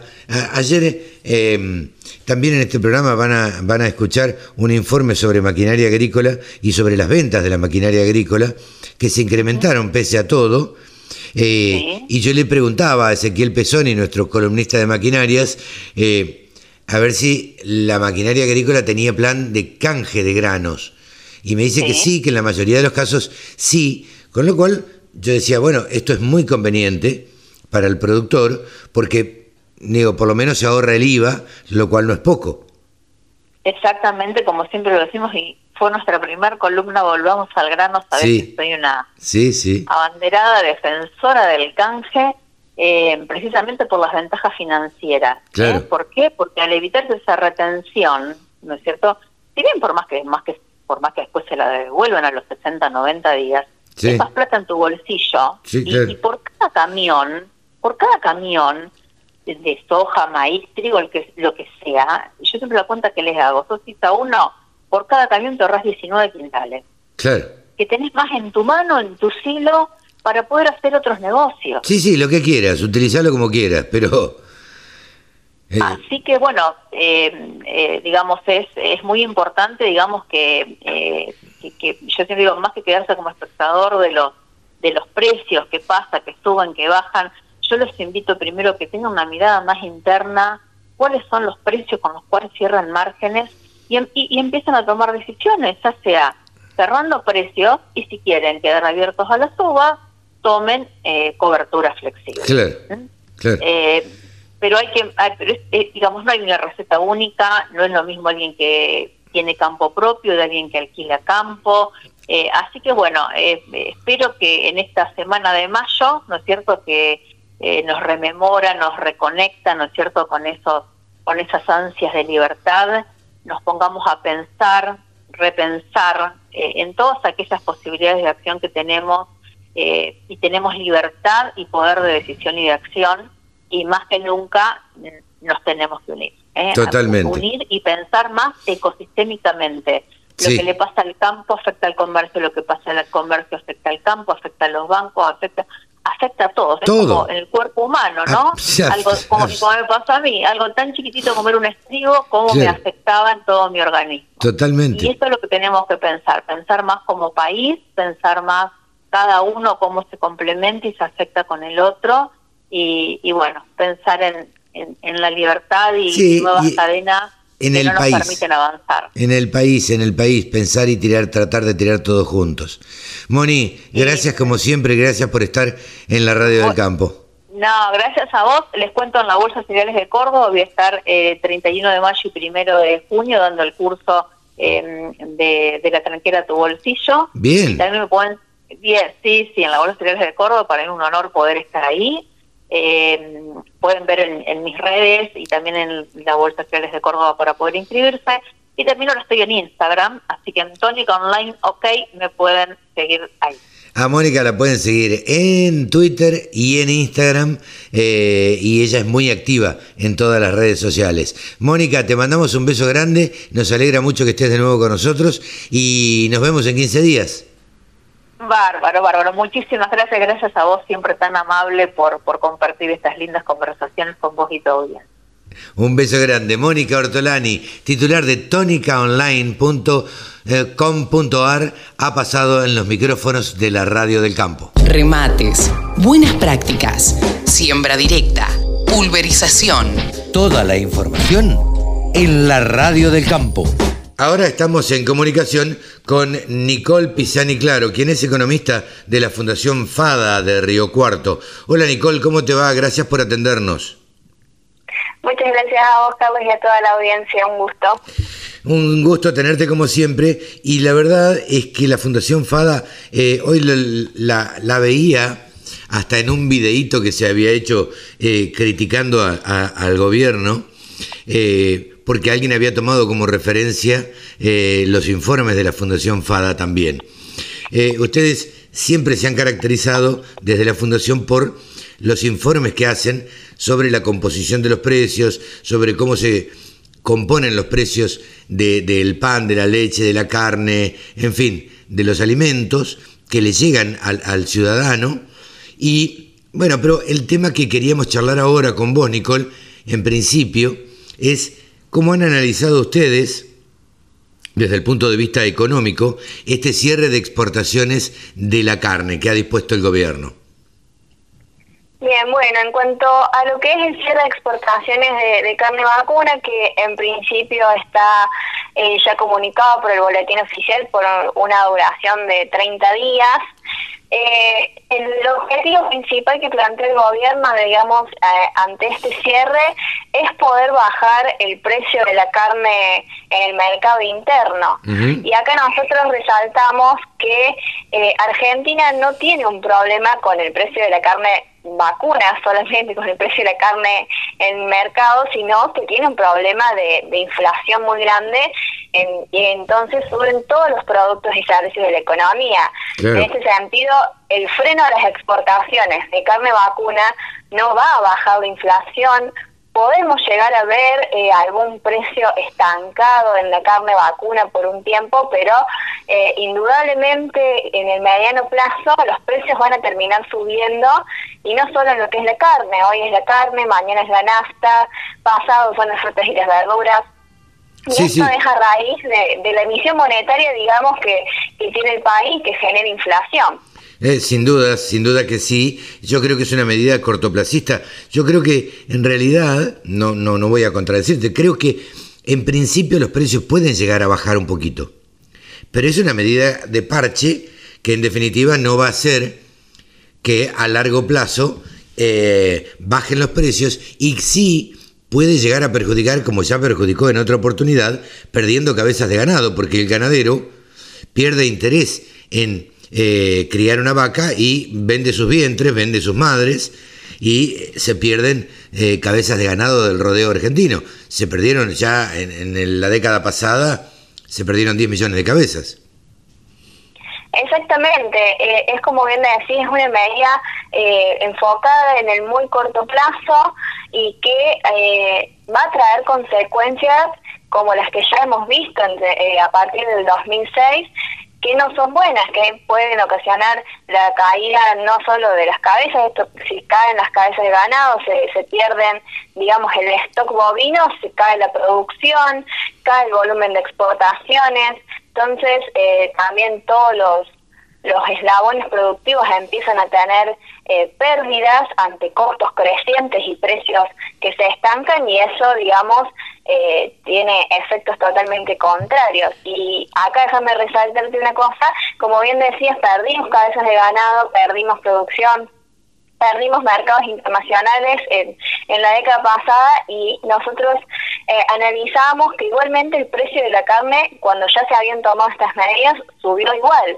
O sea, en 2006 el mm. precio del kilo de asado valía 2 dólares con 70 y en 2012 8 dólares.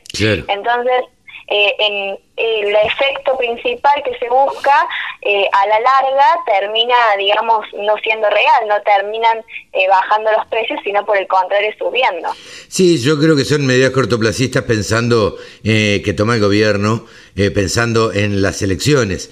me parece, y, y, no me quiero meter en un tema pura y exclusivamente político con vos, pero Sí me parece que estas medidas que acaban de tomar anoche también, de eh, restricciones o restricciones fuertes, vuelta a la, fase 1, también tienen que ver de algún modo eh, pensando en, las elecciones para poder apoyarse en la pandemia. Esto corre por, cuenta mía.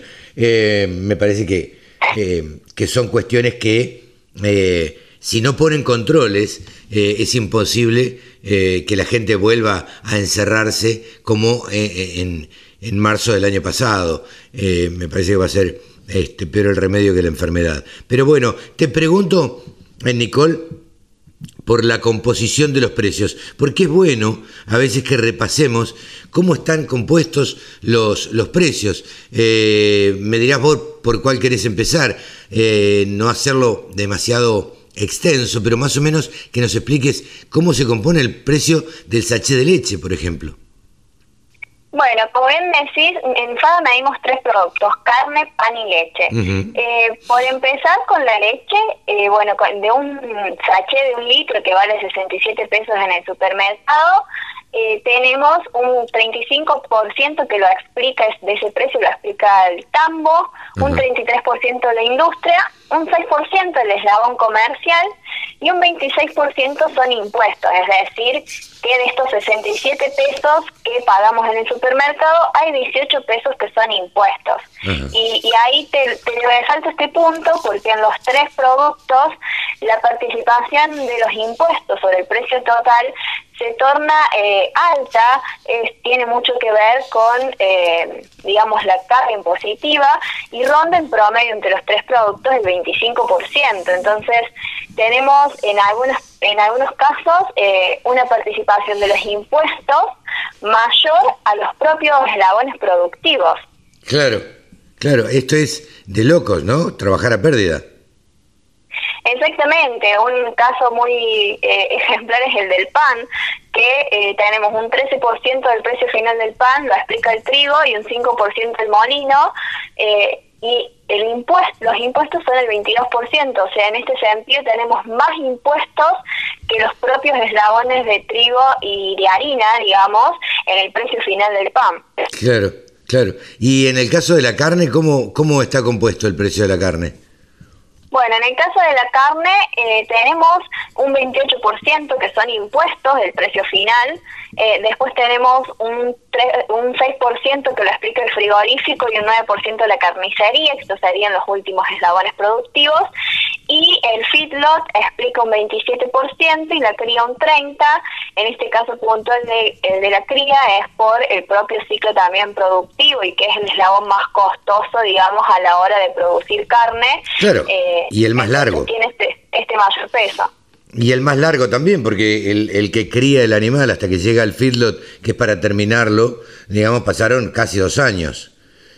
Exactamente, es el, es el proceso más largo y, y de mayor, digamos, eh, costo productivo también en, en, la cadena. Tenés que alimentar ese novillo eh, o esa vaquillona este, durante dos años para este, llevarlo finalmente para que llegue al feedlot o al frigorífico directamente si fuera en el caso de carne eh, eh, de carne de pastura digamos pero bueno eh, esto siempre lo, lo, que nosotros queremos resaltar es la carga impositiva todo lo que se lleva de impuestos el, el Estado y que lamentablemente esto no vuelve de ninguna manera de ninguna forma. Eh, no se ve esto eh, en un estado eficiente, en un estado que responda. Eh, lo único que sirve, o por lo que yo veo y lo que yo analizo, es para planes sociales.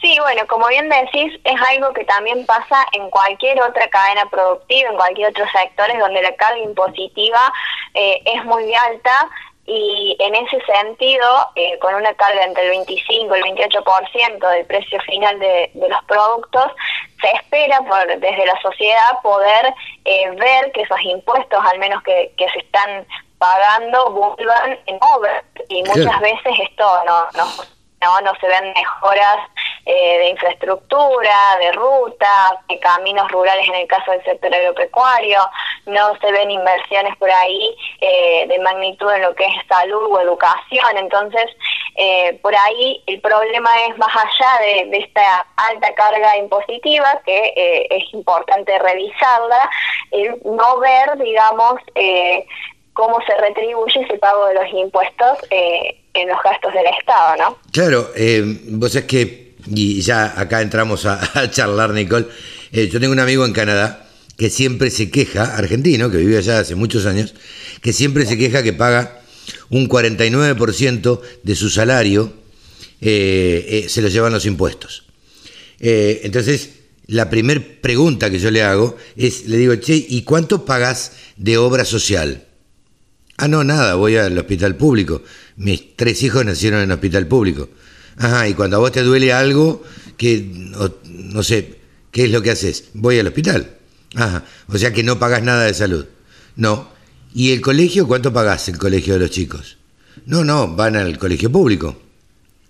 Ah, bueno, entonces no pagás educación. Nosotros pagamos educación, pagamos salud y pagamos seguridad.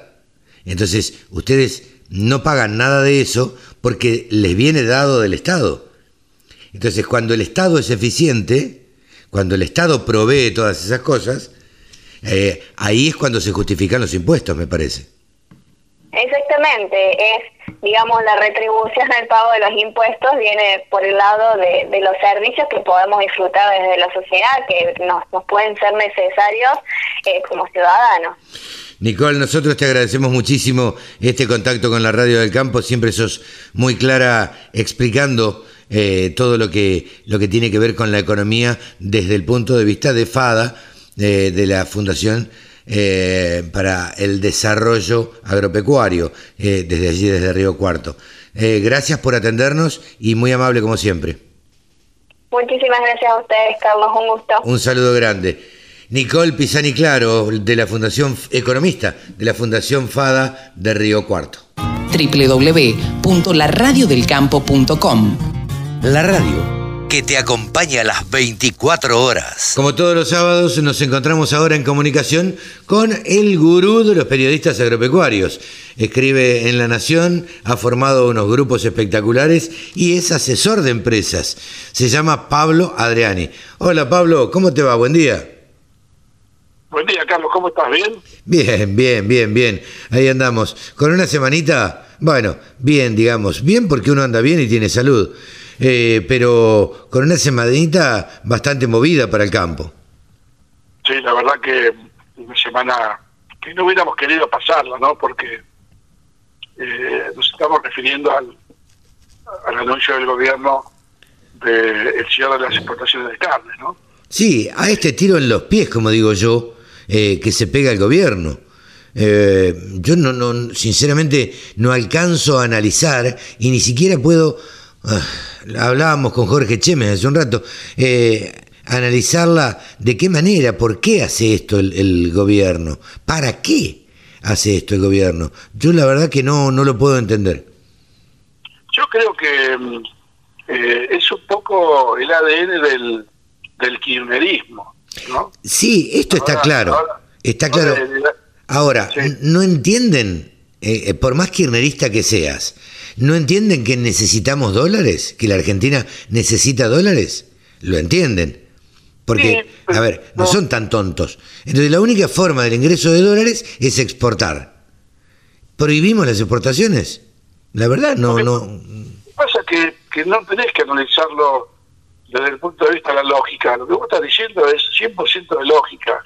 No solamente que necesitan dólares, sino que la medida que, que están eh, aplicando no tiene el resultado que ellos esperan.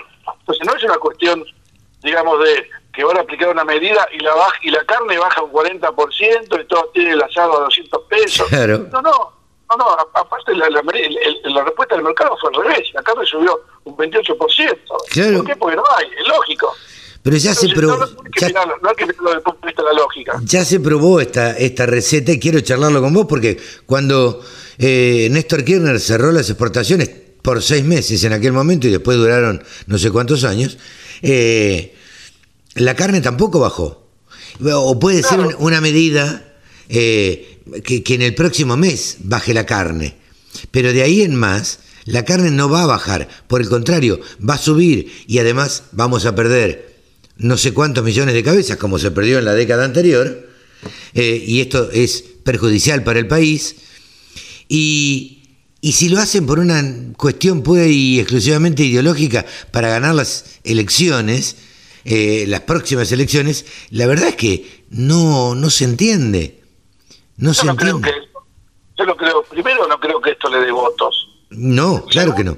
Segundo, yo no creo que este mensaje, eh, el- la población de La Matanza, la Ferrere, Sí. todo el conurbano bonaerense, me parece, no los quiero subestimar, ¿eh? No, no. muchachos conurbano.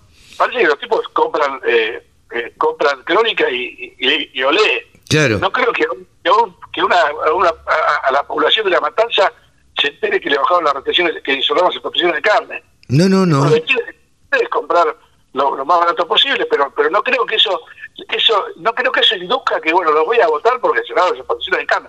No me parece, me parece que sociológicamente eh, la, la sociedad argentina, dentro de las limitantes que puede tener algunos grupos socioeconómicos o socioculturales, eh, no, no son tan tontos como para pensar que, que eso le va a dar votos, porque en realidad lo que necesita el cinturón bonaerense, el conurbano bonaerense, es poder adquisitivo. Totalmente. El poder adquisitivo no se logra a los palos bajando la carne, porque se- el poder adquisitivo se logra frenando la inflación. Frenando la inflación. Se- y segundo, segundo, frenando el, el aumento de la nafta. Sí, claro. Frenando la inflación, el aumento de la nafta y, ge- y generando trabajo. Y generar trabajo, obviamente. Pero el aumento de la nafta te, te, te hace aumentar toda la cadena, producción, distribución, corte, matarife, eh, supermercados, transportistas, hacienda en el camino. El la, la carne te, la carne te sube cuando te sube la nafta. Claro. Vos.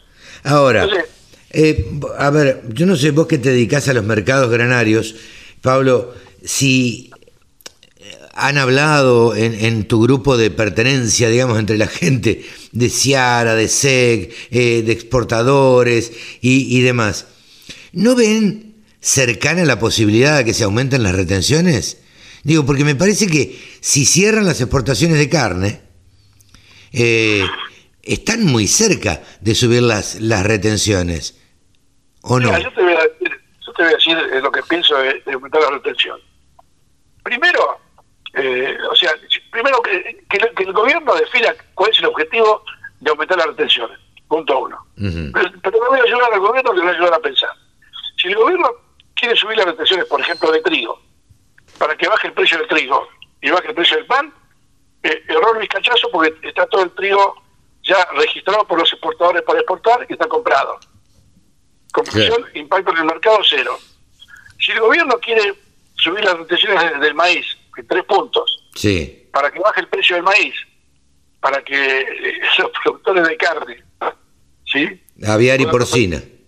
puedan, co- puedan, puedan comprar maíz bar- más barato, de movida nada más, los compradores de carne, como se dan las exportaciones, no van a poder comprar maíz porque le va a bajar el precio de la hacienda en pie o la hacienda, ¿sí? Aunque Sí. después no bajen, el, no bajen el demostrador. Pero hilando un poquito fino, quedan 10, 12 millones de toneladas de maíz por registrar.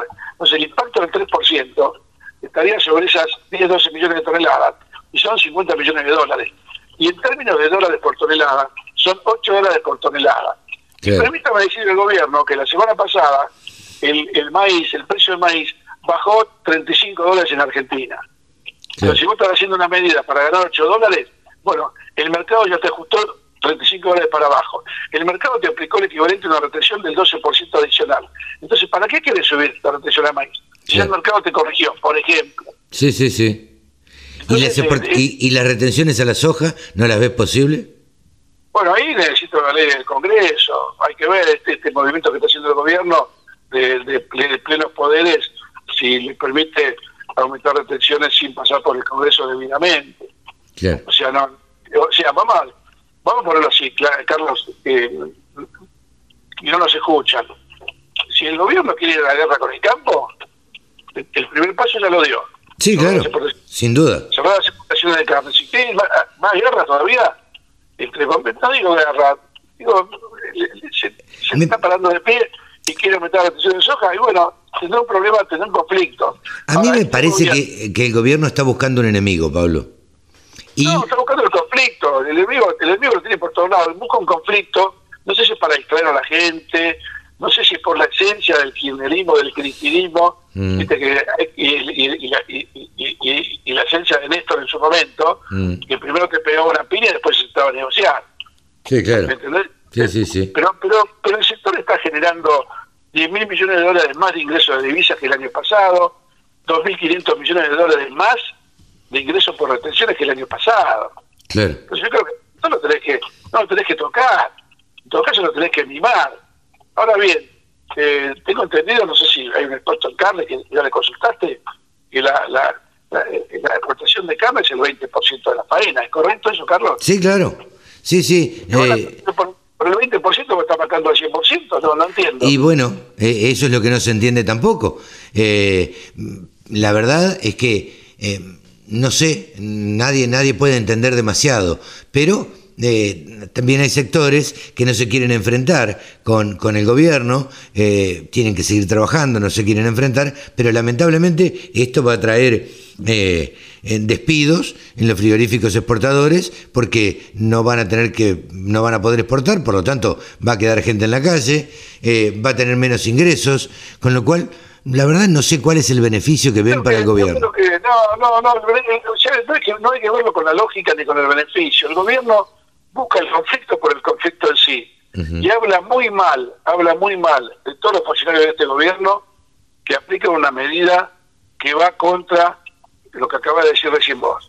No es que va contra la generación de empleo, sino que va a generar una cantidad de desempleados que, que, que mañana no van a poder tener plata para comprar y pagarle la comida para su familia. No, y que ellos los van a- también los van a tener que mantener con un plan ah, de aguache o no sé cómo, o algún subsidio para que pueda sobrevivir esa gente, porque si no esa gente va a hacer lo que pasó ayer en el obelisco, ir a reclamar que les den determinados subsidios. Ahora, Pablo, no nos salgamos de madre, porque esto no lo vamos a componer nosotros. ¿Cómo se comportaron los mercados esta semana ante estas señales del gobierno? Los mercados de granos, digo.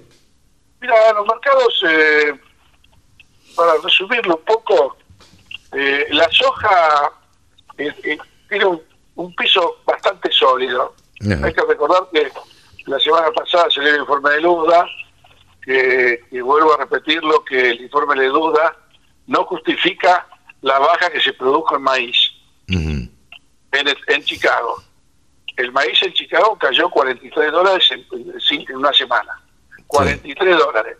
Eh, la cifra de Luda no justifican esa baja. Hay un, un signo negro ahí que, que en cualquier momento aparece y vamos a ver cuál es. Eh, con lo cual, eh, eh, el maíz hay un efecto arrastre. Acá en Argentina tuvo una baja bastante fuerte también, podemos decir 30 dólares, 35 dólares, porque ya a mediados del viernes estaba cotizando 215, un maíz que hace 10 días valía 250. Entonces, podemos decir que el maíz argentino acompañó la baja desde Chicago del maíz internacional.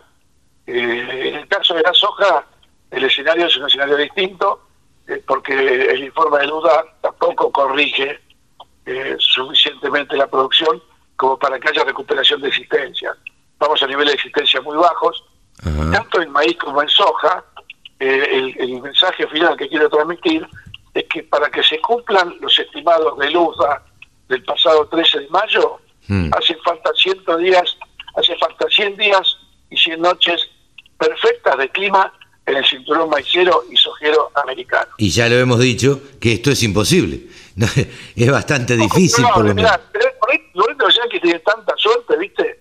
Hemos visto, hemos visto campañas que, que, que sale todo perfecto. Pero el arranque, el arranque que es el mes de mayo, eh, los pronósticos a 10 días, de acá al 29-30 de mayo, no me están dando lluvias suficientes en el Cormel, en el cinturón maicero, eh, muy pocas.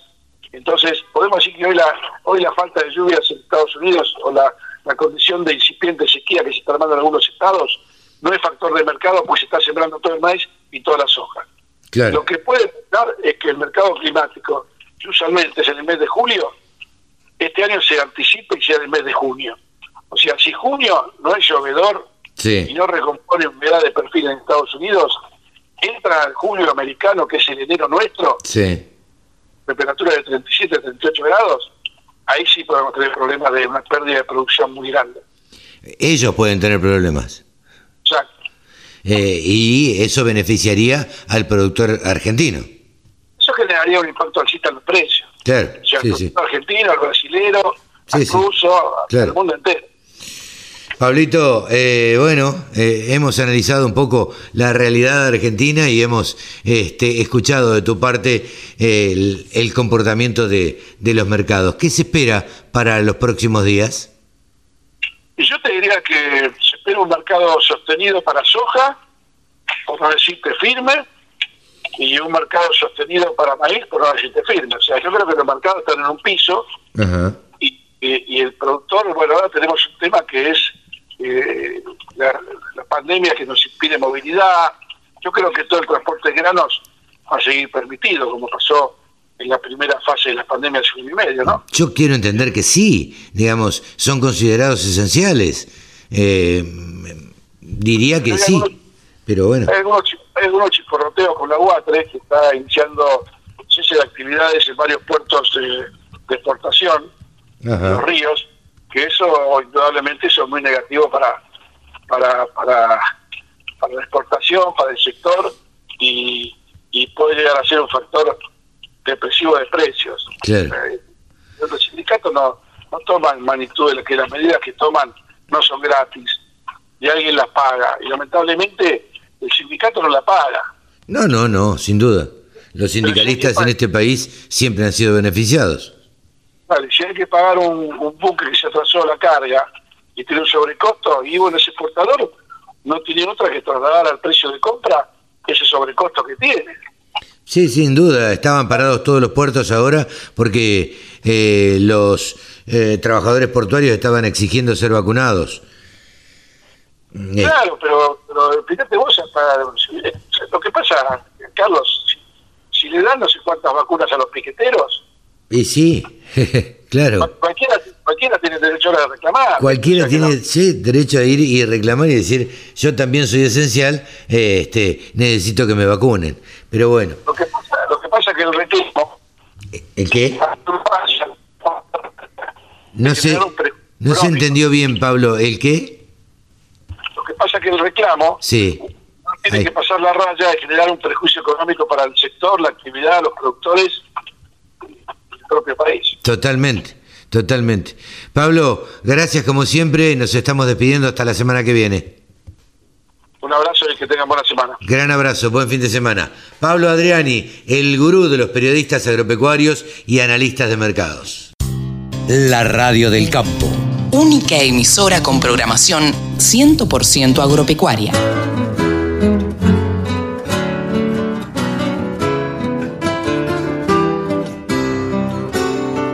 Bien, Cevita, ¿qué te pareció el programa? Tremendo. Tremendo, ¿no? Tremendo. Eh, qué, qué, qué lindo que esté escuchando a Pablo Adriani, ¿no? Este, qué clara la tiene Pablito. Y- Pablo la tiene muy, muy clara. Eh, estamos en algo con Pablo que ya les vamos a comunicar a todos. Eh, la verdad es que tenemos un proyecto lindísimo, lindísimo, lindísimo. Pero igualmente también me gustó lo que dijo Jorge Chemes, porque dijo hasta dónde van a seguir estos muchachos. Eh, bueno, me parece que... Y Nicole Pisani aportó de todo lo que aporta generalmente la Fundación FADA, que siempre hace unos estudios desde Río Cuarto para el país, eh, que te dejan con la boca abierta, porque te dicen, mirá, ¿sabés cuánto incide en la carne los impuestos? Mirá, los impuestos inciden... eh, el 28%, el 6% el frigorífico, en la carne los carniceros el 9%, el feedlot el 24% y la cría el 30%. Y te dan los números exactos. Y a mí me, yo realmente admiro muchísimo a la gente de FADA y los informes que hace. Así que... Y, El y ese- informe de FADA es extraordinario siempre. siempre, siempre, siempre. además, lo mejor que tiene para mí, me gustaría que lo levanten mucho más los medios generales, porque el informe de FADA es muy claro para cualquiera, no para un ingeniero agrónomo. No, no, no. El FADA lo puede leer un, eh, eh, eh, no sé, una persona, un empleado este, de, un, de un comercio que, traba- que trabaja en, eh, en Olivos y lo abre así, está separado por porcentaje, como es este, el porcentaje que corresponde a cada parte, y ahí claramente uno se da cuenta el gran socio de todo negocio este, en este país siempre es el Estado. Se Sí, lleva sí. una parte enorme Importantísimo. porque si vamos a la carne, por ejemplo, uno ve, uh, bueno, el frigorífico se lleva una parte grande, no, no, para, para, para, para. Ahí lo que no está contemplado es que el frigorífico además paga electricidad, carísima, Claro, ¿eh? Porque Totalmente. Si además restamos la electricidad, al frigorífico le va quedando menos aún totalmente. de, de esa Total. plata. Pero bueno, Pero bueno, eh, ellos analizan todo eso. Mónica Ortonani también nos ayudó a pensar para el productor agropecuario qué hacer con la cosecha, si vender, si no vender, si quedarnos como estamos, si quedarnos con el grano, si acopiarlo, si canjearlo, si qué, a ver qué es lo, lo más importante para hacer. Igualmente, el que se perdió este programa lo puede escuchar mañana domingo a partir de las 12 del mediodía, aquí en la radio del campo, por supuesto. desde luego, siempre. Nos despedimos hasta la semana que viene. Claro que sí, Carlito, nos despedimos hasta, hasta la próxima semana, que bueno, si Dios quiere, habremos pasado este, No, vamos a estar en plena. este bache. Vamos sí, a- pero, pero ya estaremos esperando la otra semana donde empezaremos a movernos una vez más. Creo yo que nos van a dejar mover un poco más, sin duda. Yo creo que no, sí. No nos van a poder estirar mucho más. Yo creo que sí. Eh, nos despedimos, Cevita. Sebanini se reincorpora a nuevos vientos En el campo, Carlito. por la radio del campo. Chau, Cevita, que lo pases bien. Chao amigos, a todos. Nos vemos.